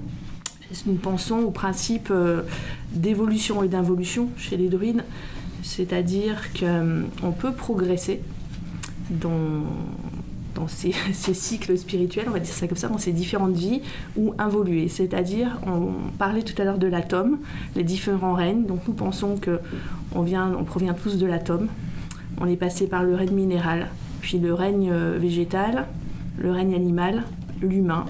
Et l'humain, on a toute une série euh, d'incarnations euh, à faire pour enfin accéder à ce que nous appelons le Gwenwed, c'est-à-dire le monde blanc. Ce que certains pourraient appeler, on va dire, le paradis, si on veut dire en d'autres termes, pour donner une, une, vision des choses. Donc voilà, ça fait partie un petit peu de, alors, juste pour terminer sur Stéphane euh, et sur la notion de, du coup de réincarnation. Oui, mais justement, vas-y. C'est pareil. Je, te, force un peu le micro parce que je sais que c'est euh, qu'il y a un peu d'émotion parce que tu l'as bien connu aussi. Euh, comment dire? Il y avait une notion euh, qui était euh, euh, essentiellement pour les guerriers la gloire impérissable. c'est une notion indo-européenne, donc avec voilà, la, personne qui, ne meurt pas parce que bah, finalement son souvenir est tellement intense pour ceux qui, restent et les générations qui suivent, et bien que, l'oubli ne saurait gagner son nom. Sans, être dans ce registre guerrier, même si le nom initiatique de l'intéressé Catugnatos euh, euh, est, en lien avec ceci, eh en tout cas pour les personnes qui l'ont connu, euh, oui, non, seulement moi j'ai la croyance que l'âme, n'est pas, ne disparaît pas et que donc on peut rester en lien, euh, et, je me sens encore en lien avec Catugnatos à certains moments particuliers. Euh, mais en tout cas, il est bien vivant dans nos souvenirs. Euh, je vais dire exactement la même chose. Catugnatos, je l'ai connu il y a presque 30 ans. Nous sommes restés amis pendant très très longtemps et nous avions beaucoup d'échanges, beaucoup de, complicité sur beaucoup de sujets. Et quand j'ai appris son décès, j'étais bouleversé comme tout le monde, mais surtout, j'ai eu l'impression que son corps, qui, avait souffert, hein, qui avait beaucoup souffert les années auparavant, euh, se partait, mais son esprit, il est en moi. Et il, est tout le temps là.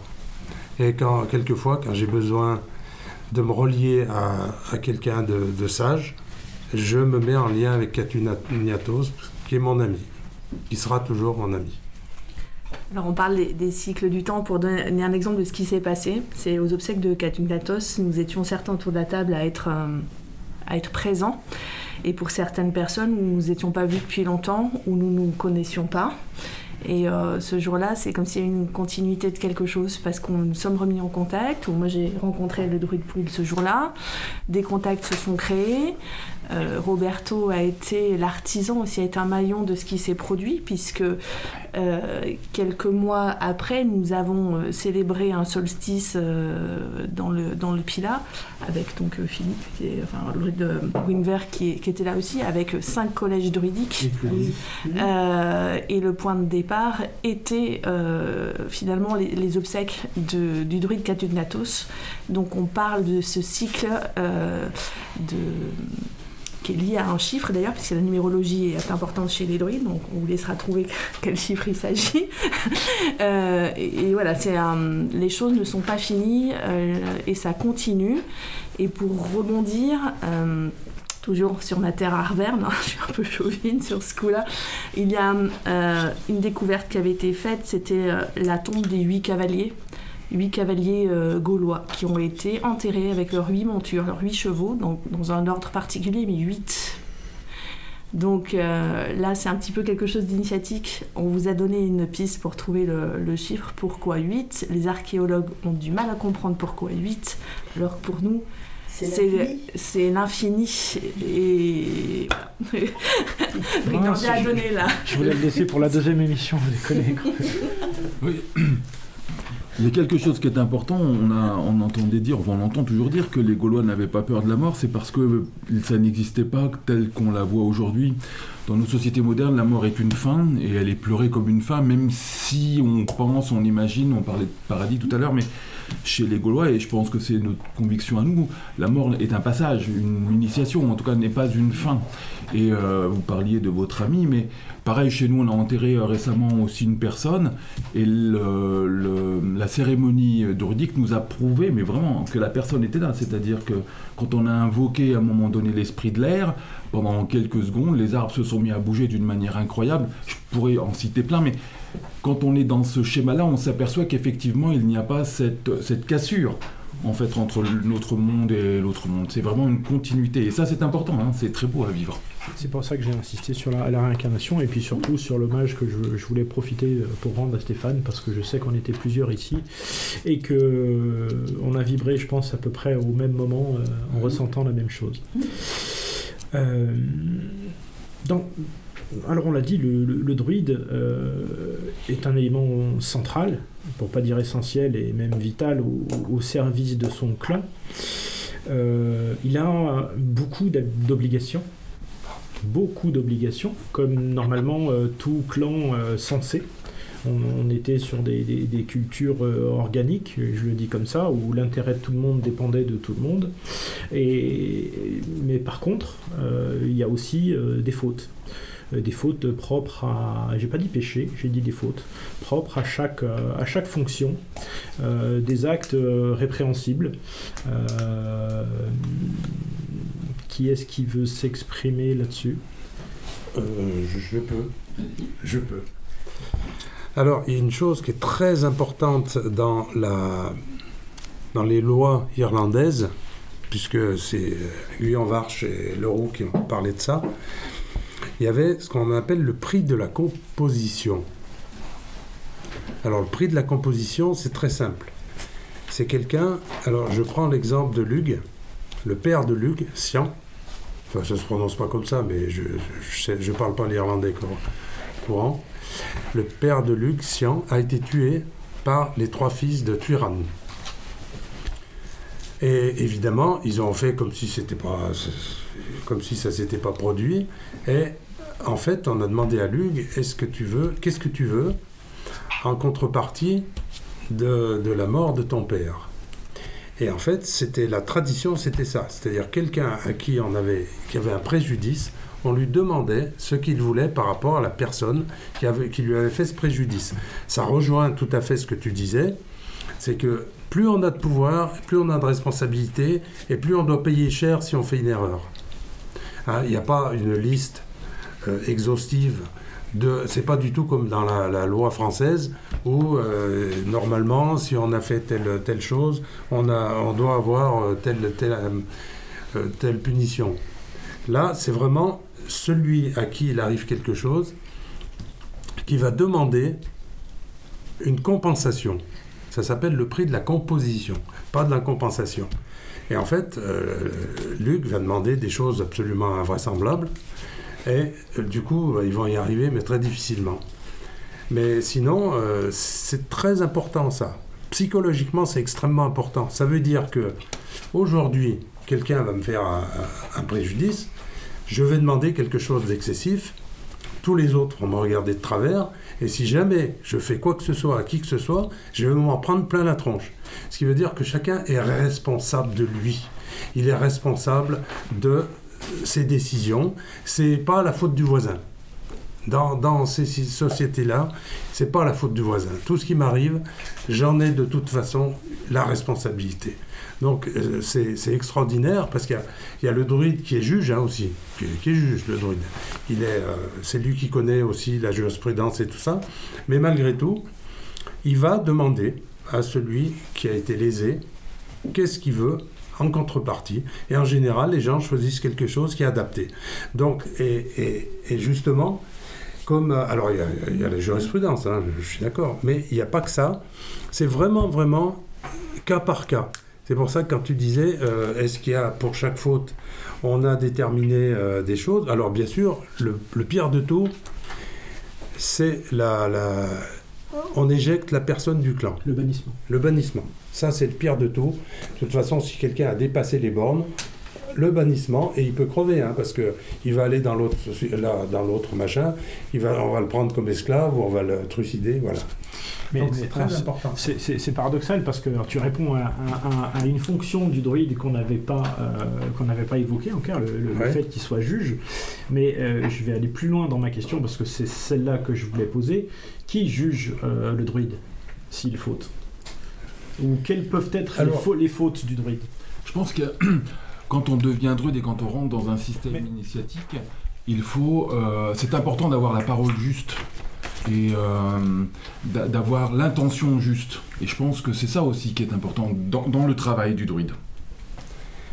Alors on parle d'être dans l'acte juste, et puis on parlait de la parole qui avait une importance capitale euh, chez les Celtes. Et une chose importante, c'est le respect de la parole donnée. Ah. Être dans l'acte juste et respecter sa parole. J'aimerais rebondir euh, sur ce qui est dit. Donc, euh, je suis entièrement d'accord avec ce qui est dit. Euh, notamment, on dit par exemple, quand la pensée est juste, la parole est juste, et du coup, l'acte est juste. Et quand on dit dans notre prière, justement, on parle de la science qui est juste. Donc effectivement, ça c'est un rôle qui est capital euh, pour les druides et les druidesses, c'est de respecter, oui, la parole donnée bien sûr, mais il faut savoir que dès lors que la parole est juste, c'est parce que la pensée est juste et il va s'en suivre des actes justes. Tout à fait. Alors il y a quand même une chose qui est très importante. Tu disais un druide qui fait une faute comment va-t-il être puni en quelque sorte? Comment va-t-il être évalué et jugé? Enfin, euh, Alors, il y a plusieurs choses. Déjà, euh, dans un clan, il y a plusieurs druides. Parce que druide, c'est un, titre euh, qui, est pour tout le monde. Et en fait, chacun a sa fonction. Par ah. exemple, dans Extérix, il y a le barde et le druide, mais en fait, ils sont tous les deux dans la, dans la fonction druidique. Donc, effectivement, si vraiment un druide se comporte mal, euh, les autres peuvent euh, se, retourner contre lui et demander au, chef de, clan de, le punir, de, de l'éjecter, sachant qu'un druide est toujours, pour qu'un druide soit pris dans un clan, parce que c'est pas d'office, hein, c'est pas quelqu'un qui a été formé dans le clan et qui reste là. Euh, en fait, c'est comme les pasteurs protestants ou les, ou les ou les comment ils s'appellent les, les, rabbins, c'est-à-dire que le clan décide. Qui, pardon Les rabbins. Il faut pas Bon. Non, mais en fait, quand un clan a besoin d'un druide, il faut. Quand le, clan a besoin d'un druide, il fait une, un appel au peuple et arrivent plusieurs euh, druides pour euh, la fonction qui est proposée et ils font un concours de connaissances, enfin de pouvoir, C'est ce qu'a fait Patrick pour, pour arriver à, christianiser l'Irlande. Il a réussi à, mettre, à battre à plate couture le, druide du roi de Tara. Donc c'est, en fait, le druide est choisi en fonction de ce qu'il sait faire, mais aussi, aussi, il peut être choisi en fonction de ce qu'il fait. Donc euh, on peut éventuellement l'évincer, hein, ça c'est sûr. Je, me demande si dans ta question, il n'y a pas aussi une référence, euh, on a parlé de Jean Audry, mais il faut rendre justice à Georges Dumézil, aux trois fonctions euh, donc sociales, qu'on a déjà évoqué. Et, si les trois fonctions sociales, enfin, et si aux trois fonctions sociales sont associées euh, des qualités emblématiques, euh, qui peuvent être la, générosité pour les producteurs de richesse, qui peuvent être le courage pour les guerriers, euh, eh bien, qu'est-ce qu'on attend du druide et donc quelle est la, quelle est la faute qui peut être associée? Donc, par rapport à la connaissance, eh ben, ça va être l'ignorance. Par rapport euh, à la partie sacerdotale, ça va être l'usurpation du pouvoir temporel. Voilà. Euh, et puis on a bien évidemment par rapport au devoir de vérité ben, le mensonge, euh, sachant que le parjure est, globalement une notion qui transcende les trois fonctions et qui va être extrêmement mal vue, quelle que soit sa fonction d'appartenance, si je puis dire. Mais le, le, mensonge très très très grave, oui on évoquait aussi le fait que la magie soit quelque chose d'important. Euh, chez le druide. Donc si un druide se comporte mal, là on vient de parler sur un plan terrestre, les sanctions sur un plan terrestre, mais sur un plan supérieur, il va y avoir aussi une sanction de l'univers. Si on se comporte mal, on va avoir ce qu'on appelle le choc en retour, mmh. qui va être beaucoup plus puissant que la mauvaise action qu'on a accomplie. Ça finira à un moment ou à un autre par se retourner contre la personne euh, qui s'est mal comportée. C'est le retour à l'envoyeur euh, qui, se manifeste. J'ai à peu près je me permets de faire un petit aparté si on peut. Euh, oui, voilà. Euh, bon, évidemment, je compare très souvent la notion de faute dans le druidisme avec la, notion de péché, par exemple, dans les euh, cultures abrahamiques. la notion de péché est très particulière parce qu'elle est, elle est absolue. En fait, c'est une notion qui condamne sur l'éternité, on va dire, les personnes qui font des erreurs. notamment, par exemple, voilà, si tu fais ça, tu vas aller en enfer et tu vas souffrir pendant l'éternité. Dans la notion de druidisme, c'est c'est très différent parce que la notion de faute est euh, très fortement liée évidemment à la, société euh, dans, dans laquelle il évolue. Euh, et au final aussi sur le plan spirituel parce qu'on a un retour mais en fait on n'est pas condamné sur, on va dire une notion absolue. Il y a toujours forcément une notion où, où on paye son erreur et voilà une fois qu'on va dire que le paiement est donné voilà c'est on peut reprendre une évolution il n'y a pas de notion où je fais une erreur une fois et je le paye pour l'éternité c'est c'est pas une notion qui est absolue donc euh, et peut-être que voilà, il y a plus de miséricorde finalement chez nous que, que chez certains qui, qui se Enfin voilà. C'est d'où la possibilité. Tout à l'heure, je parlais d'évolution. Est-ce qu'on pense à ça L'évolution parce qu'on va être meilleur dans une certaine vie terrestre, on va évoluer sur un plan euh, spirituel, ou on peut involuer si à l'inverse on s'est vraiment très mal comporté. Et c'est pas la sanction euh, euh, vitam aeternam, si je puis, si je puis dire, mais c'est qu'on va avoir l'occasion, si on a fait une erreur, elle nous sera resservie dans une autre vie. En gros, on a un chemin, on a aussi la notion de libre arbitre qui est très importante chez nous, chez les druides. Donc la situation se présente, est-ce qu'on reprend le mauvais chemin? Si on reprend le mauvais chemin, on va nous représenter la situation à différentes reprises, ça va revenir de plus en plus fort jusqu'au moment où on va prendre la bonne décision et où on va repartir sur le cycle euh, d'évolution euh, positive. Oui, je pense que le clan a un devoir de protection aussi bien euh, chez les druides que dans, le peuple. En tout cas, chez nous, même chez nous, dans, dans nos systèmes, on a un devoir de protection. Si l'un d'entre nous, même encore aujourd'hui, était amené à perturber notre système, euh, il peut être exclu, alors exclu temporairement, c'est pas encore une fois, c'est pas cette notion de péché, euh, pour lui signifier que son comportement est dangereux pour le clan, ce qui ne l'empêche pas par ailleurs de travailler et puis de revenir. Euh, c'est pas du tout une exclusion définitive, ça c'est important. On n'est pas sur la destinée irréversible, on est sur le travail qui permet de s'améliorer. Exactement. Exactement, et j'aimerais rebondir en disant tout simplement que chez les druides, euh, euh, le péché, euh, pas le péché, mais le, le, châtiment éternel n'existe pas. Ça n'existe pas, ça, chez nous. Mhm. Ok, alors si euh, vous en êtes d'accord, on en termine avec cette question et j'aborde la dernière avant euh, de vous donner la parole pour l'actualité de vos euh, clairières, collèges, etc. quelque chose qui m'a semblé important d'évoquer ici parce qu'on disait que les civilisations celtiques étaient des civilisations barbares et François disait en tout début d'émission que lui il faisait de la reculturation et j'aimerais participer à cette reculturation si vous en êtes d'accord évoquant la place des femmes dans la société celtique. Euh, alors, euh, qui, qui veut en parler? Alors, alors, quand on évoque le mot barbare, il faut bien se remettre dans le contexte historique de l'époque. Barbare, ça voulait dire étranger. Non, on est d'accord. C'était quelque chose qui était. Mais je pense Pascal, on est, on est d'accord. Mais pour la place, c'était important de remettre les choses dans le contexte.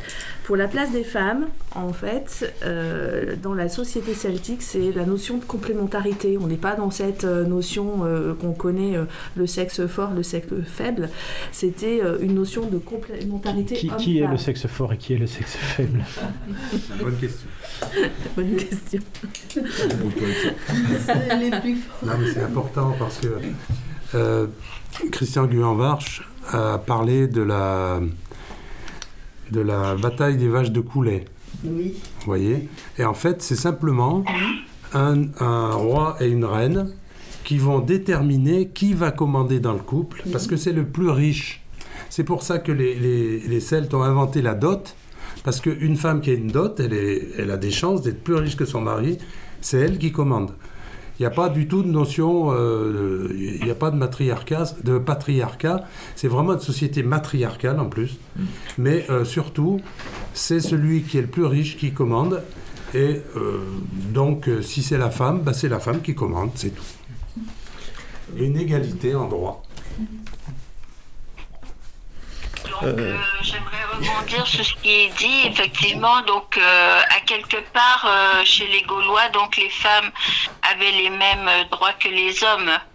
Et donc, ce qui nous intéresse, nous, peut-être plus particulièrement, c'est qu'il n'y a pas de damnation, si on veut, par rapport à la femme. Donc, sur le plan spirituel, purement druidique, initiatique, la femme, elle est au même niveau euh, je veux dire, elle est traitée de manière égale euh, aux hommes, dans le sens où elle, euh, elle sera pas, par exemple, comme on a vu, bon, par exemple, dans la religion catholique, les femmes peuvent pas entrer dans le cœur. Bon, ou dans d'autres religions, elles doivent rester en dehors de l'église, ou de la mosquée. Donc, il y a seulement que les hommes qui peuvent entrer dans la mosquée. Donc, nous, du point de vue druidique, spirituel, la femme, elle est traitée au même niveau que l'homme il n'y a jamais eu de discrimination, en tout cas sur le plan spirituel, entre les hommes et les femmes. C'est-à-dire, si je peux reformuler, il y a des druides femmes, il y a des druides, euh, il y a des ovates femmes et il y a des bardes femmes. Et euh, d'un point de vue sociétal, on va dire aussi historique, parce qu'il y a aussi un élément qui me semble assez important à relever. Euh, à l'époque, bah, évidemment, en fait, la vie était aussi marquée par les guerres et les combats, et les hommes étaient remplaçables, parce que pendant plusieurs périodes, plusieurs mois, les hommes partaient mmh. euh, pour aller se battre, et en fait, c'était les femmes qui faisaient tourner, qui faisaient vivre la communauté. Et euh, effectivement, donc il était parfaitement possible que tout simplement que les hommes partent et ne reviennent jamais parce qu'ils ont été, ils ont été tués en combat. Donc la place de la femme était beaucoup plus importante que, que la vision, on va dire, moderne qu'on a eue aujourd'hui parce que c'était des femmes qui, au contraire, faisaient vivre les communautés et qui, elles, nourrissaient la, vie et après, c'était aux hommes d'aller se battre pour, euh, pour. Alors quand tu parles du combat, une femme euh, chez les Celtes pouvait être tout à fait chef de guerre, à l'instar de Bodiacé, qui euh, donc c'était sur euh, l'actuelle Angleterre, hein, Suffolk et Norfolk à l'heure actuelle, c'était une reine qui s'est dressée face à, à l'invasion romaine, donc et elle a été suivie par les hommes. Aujourd'hui, euh, sur les personnes qui revendiquent euh, leur, la culture celte, euh, etc., qui serait prêt à suivre une femme au combat, que ce soit sur un plan spirituel, sur un plan terrestre, voilà. Il y en a bien qui suivent Angela Merkel. oui, alors là on dérive. alors, sur la place de la femme, c'est vrai que c'est important d'en parler parce que euh, dans l'histoire et sur la planète, je crois que dans la civilisation celtique, les femmes ont joui d'honneur euh, rarement atteint et rarement égalé donc à d'autres endroits et à d'autres époques. Donc on est un petit peu héritier de ça et c'est bien.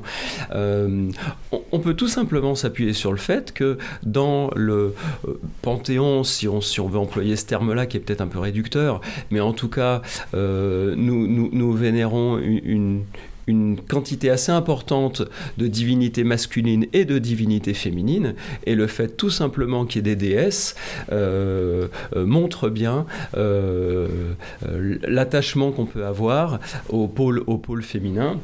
Et d'ailleurs, et pour nous, eh bien, les, les, les, femmes sont ni plus ni moins que les filles de la déesse. Donc c'est quand même un rôle éminent. Puis il y a une question d'équilibre, puisqu'on parle qu'il est important que les mondes soient en équilibre. Donc c'est l'équilibre entre le féminin et le masculin sacré. Il suffisait de voir le tombeau de la princesse de Vix, hein, qui est le plus connu, qui était mm. richement décoré avec euh, plein de choses. Ça, représente l'opulence et la, puissance de la femme dans la civilisation. Voilà, moi je pense aussi que l'homme et la femme étaient complémentaires. Et dans les contes mythologiques irlandais, chaque fois qu'un chevalier arrivait à un château, il demandait l'hospitalité, il était accueilli par des jeunes filles qui s'occupait de sa monture, qui s'occupait de. Elle disait de le déshabiller parce que je pense qu'il devait avoir une armure qui devait tu, être. Tu vas susciter des vocations, là, Dominique. On va avoir beaucoup de chevaliers demain. Ah oui. Et non, donc elle le déshabillait, elle le baignait aussi. Non, mais il n'y avait pas de pudibonderie ni rien, et il était accueilli. On les appelait d'ailleurs des pucelles. Et je pense que pucelle, ça voulait dire puce, c'est-à-dire femme libre. Elle n'était pas mariée, donc. Euh, mais il n'y avait pas d'histoire de d'autre chose. On était un autre point, la sexualité à l'époque n'était pas ce que nous connaissions actuellement. Et le chevalier était accueilli par la maîtresse de maison également qui avait dit jouer un rôle. Encore un petit mot? Alors, c'est euh, simplement au niveau de la, sexualité, je pense au, à certains rituels euh, hiérogamiques euh, sacrés pour lesquels le, le roi devait, euh, en s'unissant à la reine, il s'unissait à son royaume. C'est-à-dire que dans l'état d'esprit celtique, la reine représentait ni plus ni moins que le royaume dont le roi aurait la charge, et donc c'est elle qui confère la souveraineté au roi. Voilà. Donc euh, on a vraiment cette, cette survivance euh, des, vieilles religiosités où, la, où les, là où les déesses, ou la triple déesse était même prééminente, et donc, on doit absolument euh, recueillir l'assentiment voilà, du pôle féminin pour pouvoir, euh, pour que l'homme soit dans sa puissance, il a besoin que la souveraineté lui soit conférée préalablement par le pôle féminin. Voilà, c'est ma vision. Un dernier mot sur la ma, ma, femme m'écoute. petit, aparté d'ailleurs justement sur les, représentations des, notamment des déesses. Euh, très souvent les, euh, les, divinités on va dire féminines sont nourricières. Ce qui est la représentation on va dire euh, qui est liée à, notre, notre condition aussi. La, femme est censée pouvoir nourrir et apporter quelque chose à sa famille, à son clan.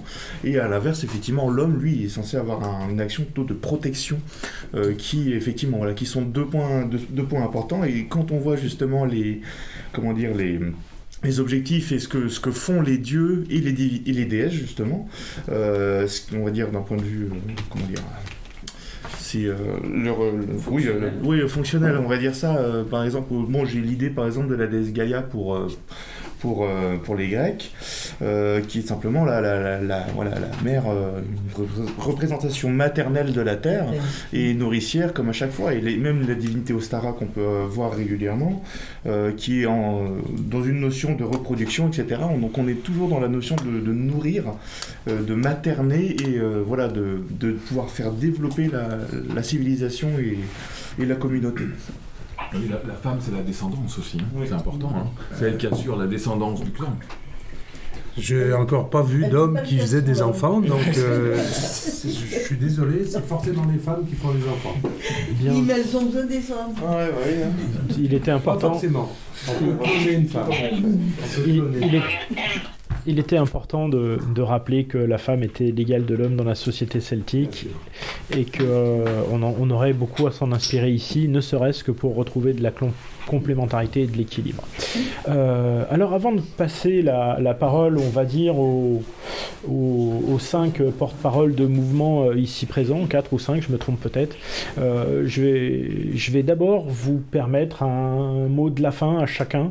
Donc on repart, on repart le, petit tour de table, si jamais vous voulez faire un, dernier commentaire sur quelque chose qu'on aurait oublié, quelque chose qui vous semblerait important, une incitation à rejoindre, euh, ce que vous voulez.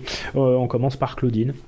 Euh, assez rapidement, et puis après je vous repasse la parole pour présenter l'actualité de vos, collèges. Claudine? Oui, d'accord. Donc, alors pour les personnes intéressées donc, au druidisme, nous avons un site internet www.sidec.com. SIDEC, c'est six lettres, C-I-D-E-C-D. Donc, euh, vous avez beaucoup d'informations sur euh, le collège druidique euh, auquel je suis présidente. moi, ce que j'aimerais rajouter ici, c'est, comme je le disais tout à l'heure, le druidisme, donc c'est une cosmogonie complète dans laquelle on étudie toutes les disciplines ésotériques et donc on y fait également euh, des ateliers, des conférences, euh, des cérémonies. Donc nous sommes dans une mouvance druidique. Voilà. Et donc euh, ça c'est très important donc de savoir que justement et peut-être particulièrement les temps desquels nous traversons, certains parlent d'une nuit noire de l'âme que nous traversons en ce moment. Donc, euh, pourquoi est-ce qu'on parle d'une nuit noire de l'âme? C'est parce que les, il y a beaucoup de forces de lumière, donc, euh, qui viennent euh, nous en aide. Et donc, du coup, ce qui fait que les dimensions sont de moins en moins étanches et c'est donc c'est comme si les dimensions deviennent de plus en plus euh, poreuses en quelque sorte. Et ce qui fait que les diverses dimensions, diverses entités de diverses dimensions se mélangent. En ce moment, c'est ce que nous traversons. Il euh, y a des gens qui me disent euh, je fais plus de cauchemars que d'habitude, euh, je dors beaucoup plus mal que d'habitude. bon, je sens que les je sens que les journées font par exemple 16 heures au lieu de 24 heures. bon, alors faut savoir que ce temps ressenti c'est un peu comme si la matrice 3D nous faisait ressentir notre mort.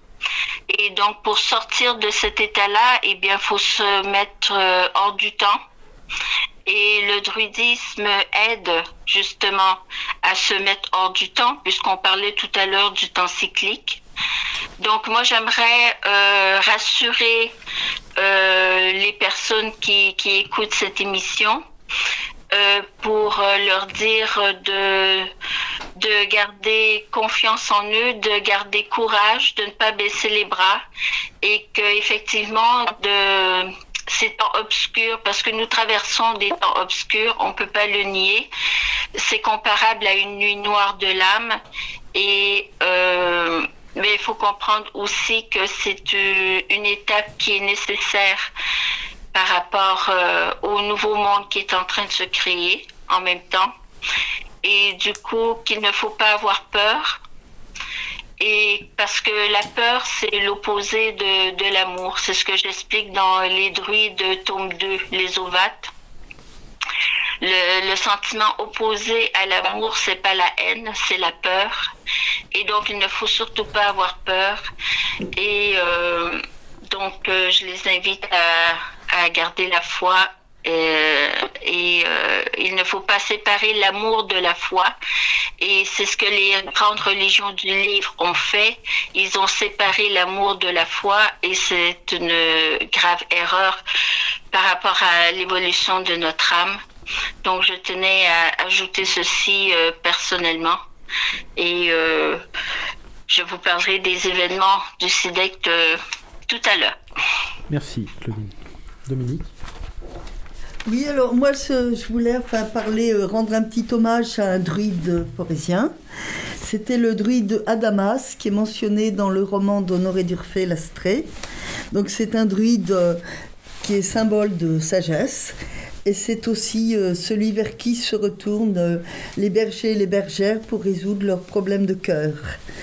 Et ce druide Adamas, donc le roman L'Astrée, hein, c'était au XVIIe siècle, c'est un des personnages importants. C'est lui qui va donc conseiller Céladon euh, pour euh, retrouver euh, sa bergère Astrée. Et là, il habitait le château de Goutla, qui existe toujours et qui se trouve à Marcous, c'est à côté de Montverdun, et on peut le visiter. Donc voilà, je voulais rendre hommage à notre druide forestien. Merci.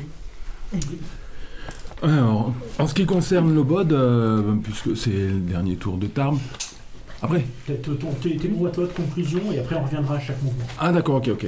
Euh, ben écoute, euh, moi je suis super content de ce qu'on a échangé ce soir, hein, parce que je pense qu'on est... Le druidisme est à l'image de ce qu'on a partagé ce soir, c'est-à-dire une complexité puis une belle harmonie. Et on est tous des éléments euh, comment dire à la fois différents et, euh, complémentaires. et franchement merci Roberto pour euh, cette émission parce que c'est vraiment un très bon moment. C'est comme ça qu'on a essayé de le vouloir et tant mieux s'il se concrétise. Alors merci Roberto pour l'invitation et pour cette émission je rejoins ce que vient de dire Winver euh, et une chose qu'on n'a peut-être pas évoquée, c'est que le druidisme a la particularité de ne pas être un dogme, à la différence des religions du livre.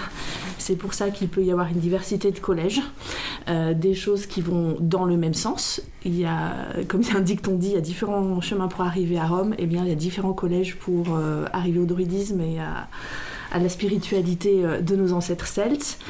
Si vous souhaitez vous rapprocher euh, de vos ancêtres euh, celtes, je dirais soyez euh, ce que vous êtes réellement. Ne, ne vous érigez pas en ce que vous n'êtes pas.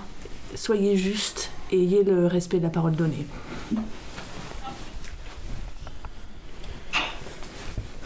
merci Roberto, c'est un grand grand plaisir de pouvoir se retrouver autour d'une table avec toi et avec mes amis.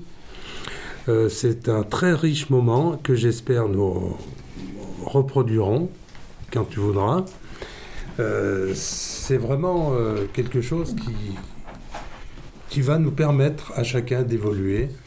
Alors, c'est sûr qu'il y a un certain nombre de gens ici avec qui je suis en contact plus précis, mais c'est encore mieux si, si on est un peu plus nombreux et là, nous sommes sur la bonne voie. Je dirais que j'ai trouvé que nous étions tous sur la bonne voie et nous, sommes rassurés, enfin moi, pour moi, je suis rassuré de voir qu'il y a quand même des convergences, énormément de convergences dans ce que nous essayons de faire. Voilà. je confirme que j'aime bien la vibration de cette émission. Eh bien, que moi, bah, du coup, je suis très content d'être là, effectivement, aussi pour cette émission. Et euh, j'inviterai donc, du coup, nos auditeurs à, simplement à la curiosité, euh, à essayer peut-être euh, de, s'intéresser à une culture qu'ils ne connaissent pas, une culture druidique et, voilà, on va dire, les, les fondements de notre société européenne de façon plus large. Et, et je tenais aussi à faire une précision vis-à-vis notamment des, de nombreuses personnes qui se disaient athées que j'ai rencontrées. Et en fait, euh, beaucoup me disaient qu'en fait, voilà, qu'ils ne croyaient pas en Dieu, etc. Et très généralement, je leur demande, mais quelle est la vision du Dieu en quel tu ne crois pas? Parce que généralement, c'est une vision dogmatique, justement, d'un Dieu euh, chrétien, musulman, etc., qui sont souvent euh, des dieux très, très agressifs et on va dire, voilà, avec une vision absolue, alors que la vision druidique de la divinité est très différente. Donc, du coup, c'est pour ça que j'invite à la curiosité, parce que vous allez très certainement découvrir une, une vision de la divinité et de, de, de monde différent euh, de celle qu'on a essayé de vous imposer depuis euh, de nombreuses années. Voilà. Eh bien, je, en prenant la suite de Sénacaticos, je vais euh, moi aussi dire que cette religion, enfin cette pratique druidique, elle a quand même l'avantage de, ne pas nous, nous, couper de notre corporéité tout en restant euh, euh, attaché euh, à, notre, à, notre, âme, à notre spiritualité. Nous sommes, nous sommes unis, nous ne sommes pas la chair d'un côté, l'esprit de l'autre. Et nous sommes en, harmonie avec les lieux que, nous habitons, les lieux que, nous chérissons et que nous tenons à entretenir, à faire connaître et, et dont nous voulons aussi célébrer la beauté. Et euh, ça, ça, permet de, nous réunir, euh, même si nous avons des pratiques quelquefois différentes, c'est quelque chose qui nous soude et c'est très important de, de souligner. Luc Vidion J'aurais un, mot pour. Euh, pas définir, mais un mot sur le druidisme et un mot destiné aux éditeurs le druidisme à la fois euh, par sa dimension communautaire eh bien une religion, euh, par l'ouverture d'esprit que ça procure eh bien une philosophie et par l'éveil de la conscience auquel il invite une spiritualité. Donc moi ces trois composantes euh, fait que à mon sens on peut parler de voie de sagesse pour le druidisme. Donc ça c'était le, mot sur le druidisme et puis pour les auditeurs eh bien ce mot de Nietzsche il n'y a qu'un seul chemin au monde que personne d'autre ne peut suivre hormis toi-même. Suis volontairement ce chemin que d'autres suivent aveuglément. Ah bah, il y, a, au moins une chose, parce que moi aussi je vais me permettre un petit, un petit mot de la fin avant de vous redonner le micro. Euh, c'est que dans beaucoup de traditions, il faut être fidèle à soi-même. Euh, sous-entendu, la porte étant dedans et suivez vous-même le destin qui doit être le vôtre et que vous avez à aller chercher, peut-être au plus de, dans, les côtés les plus sombres de vous-même, mais peu importe. Et euh, surtout, soyez fidèle à vos ancêtres parce, que, parce que ça fait partie des choses importantes, en tout cas dans, notre vision du monde. Euh, du coup, euh, comme on a tourné dans un sens pour le micro et que je crois qu'en fin de cérémonie, parfois on tourne dans l'autre sens, on va repartir dans l'autre sens pour euh, les mots des clairières. Et donc on commence par Luc Vidion qui avait le micro et on terminera par Claudine sur l'actualité de vos clairières. La clairière du retour de Luc, comme euh, euh, toutes les autres clairières du groupe druidique des Gaules, eh bien, euh, célèbre les cérémonies de trois ordres, cérémonie calendaire, cérémonie initiatique interne et cérémonie familiale qui ont été évoquées. donc c'est bien, c'est bien ce que nous proposons. je, je me dois de faire référence à la revue trimestrielle Message, qui est donc diffusée par le groupe druidique des Gaules, que je vous conseille très chaleureusement.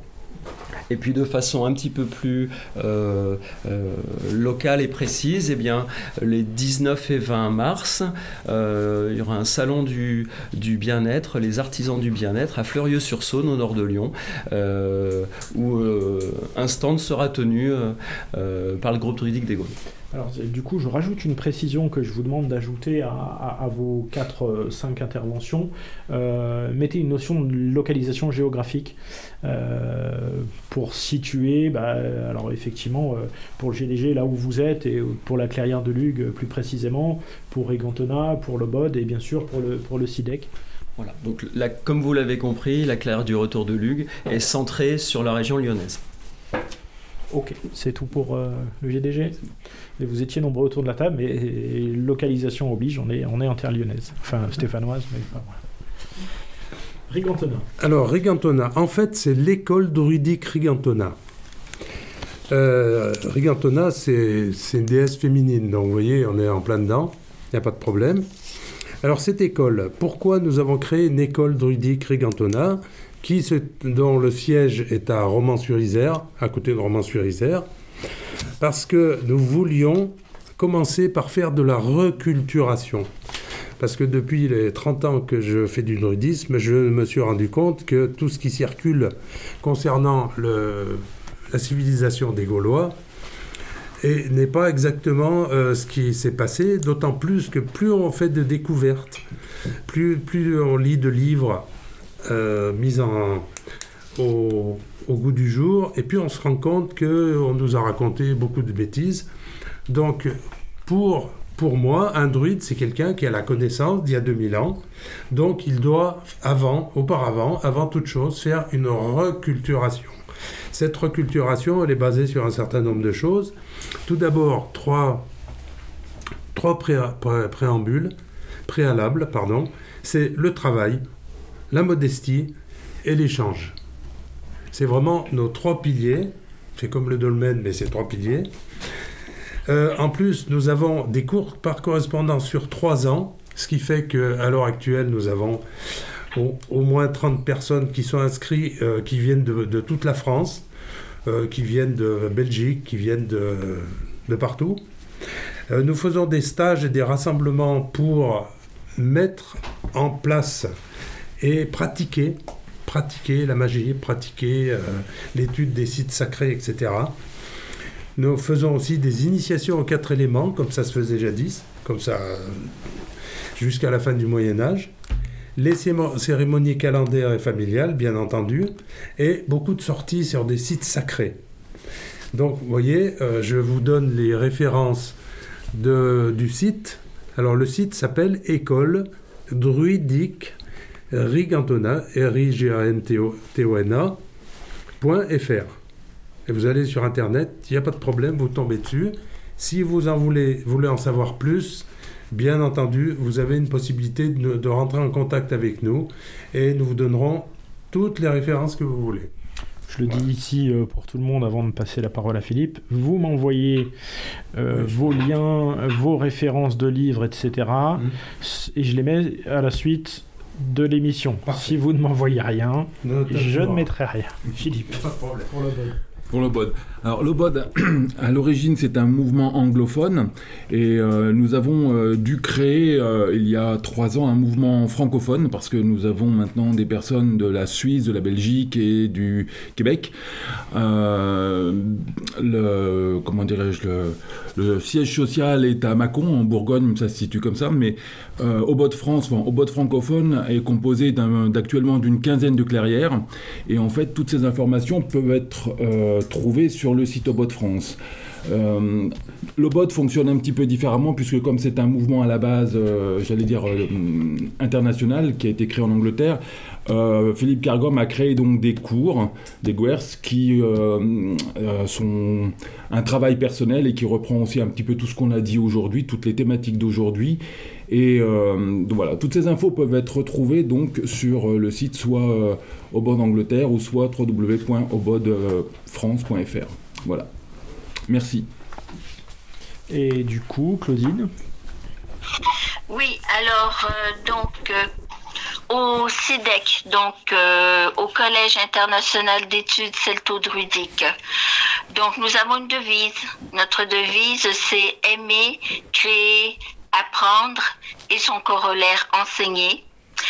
Et donc, nous aurons euh, en dehors de la grande roue annuelle que nous faisons régulièrement, nous aurons en 2023 un événement exceptionnel où nous allons célébrer le bicentenaire de l'oncle Louis. Je parle de l'oncle Louis de Perrières-les-Chênes euh, parce que peut-être que c'est une information importante à donner aux éditeurs. Euh, Paul Boucher, notre passé grand druide, Botcoat, donc, avait reçu le prix Montion pour son ouvrage Le mystère de Perrière-les-Chênes. Donc, il avait été lauréat de l'Académie française. Et dans le mystère de Perrière-les-Chênes, il y a ce fameux oncle Louis, euh, à partir duquel Paul et Lucienne vont recevoir une initiation druidique. Et ce fameux oncle Louis, donc, était né en 1823. Donc en 2023, nous allons célébrer le bicentenaire de l'oncle Louis. Donc euh, je vais circuler dans toute la France pour euh, célébrer ce bicentenaire donc exceptionnel et euh, il sera célébré dans les diverses cérémonies de la grande roue annuelle. Donc ça c'est une chose. Ensuite, J'aimerais préciser donc que je suis auteur de plusieurs ouvrages, euh, dont euh, Les druides tome 1, Les Bardes. C'est un ouvrage de référence de 500 pages. Donc, en fait, j'écris une trilogie. Donc, Les Druides, tome 1, Les Bardes. Il est sorti également Les Druides, tome 2, Les Ovates. Et je suis en train d'écrire en ce moment Les Druides, tome 3, Les Druidesses. Ces trois livres, sont euh, chez l'éditeur Les Acteurs du Savoir. Et donc, tout à l'heure, je parlais de la biographie que j'ai fait euh, Paul Boucher, Grand Druide Botcoad, qui est paru aux éditions Maya en 2019. Voilà. Donc, euh, et j'ai parlé également du grand livre des morts du monde celtique tout à l'heure, qui est disponible aux éditions Vega, qui fait partie du groupe Très Daniel. Voilà. Alors donc, euh, les activités donc euh, au niveau du SIDEC, c'est-à-dire que nous avons donc la grande roue annuelle que nous faisons euh, euh, tous les ans bien sûr et donc l'année prochaine il y aura ce bicentenaire donc qui est exceptionnel. Autrement par rapport aux ouvrages de référence, je donne aussi des stages, je donne aussi des conférences, je donne aussi des ateliers formation donc notamment sur les runes, bon sur divers euh, thématiques qui sont bien sûr tous en lien avec le druidisme. Et donc, euh, euh, voilà, donc n'hésitez pas à nous écrire si vous souhaitez avoir plus d'informations sur toutes ces activités. Et donc, le, le, collège, le SIDEC, il est à Rennes, donc Rennes en Ille-et-Vilaine. D'accord, mais nous n'avons pas vraiment euh, pignon sur rue. En fait, nous sommes tout de même une association loi 1901 voilà, donc qui est déclaré à la, préfecture de Rennes. Et donc, en fait, c'est moi euh, qui circule dans toute la France et qui va euh, organiser à différents endroits. Parfois, c'est chez des personnes euh, qui nous ouvrent leurs portes de leur magnifique jardin. Parfois, c'est sur des lieux sacrés. Et donc, voilà. Donc, je me déplace en France et aussi parfois en Suisse. Et euh, j'ai fait aussi par le passé des cérémonies au, Québec, euh, bien sûr. Mais donc, euh, pourquoi je me déplace? Parce que je me suis aperçue que pour pas que ce soit toujours les mêmes personnes qui fassent les longues distances pour venir assister soit à une cérémonie ou à un atelier formation. Donc c'est pour ça que je me déplace euh, à divers endroits de la France et je dis aux gens euh, c'est plus pratique pour vous, attendez que je passe dans votre région, euh, voilà.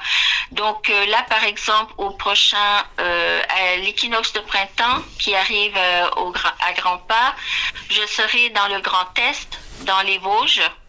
Voilà, mais bon, on a fait des cérémonies à Poitiers, on a fait des cérémonies à Blovac dans le Vaucluse, on en a fait euh, en région lyonnaise, euh, donc on en a fait en Bretagne, euh, on en a fait près de Bourges, donc voilà, donc moi je me déplace et pour pas que ce soit toujours les mêmes personnes qui fassent les, les longues distances, parce que je trouvais ça injuste d'une part, et voilà.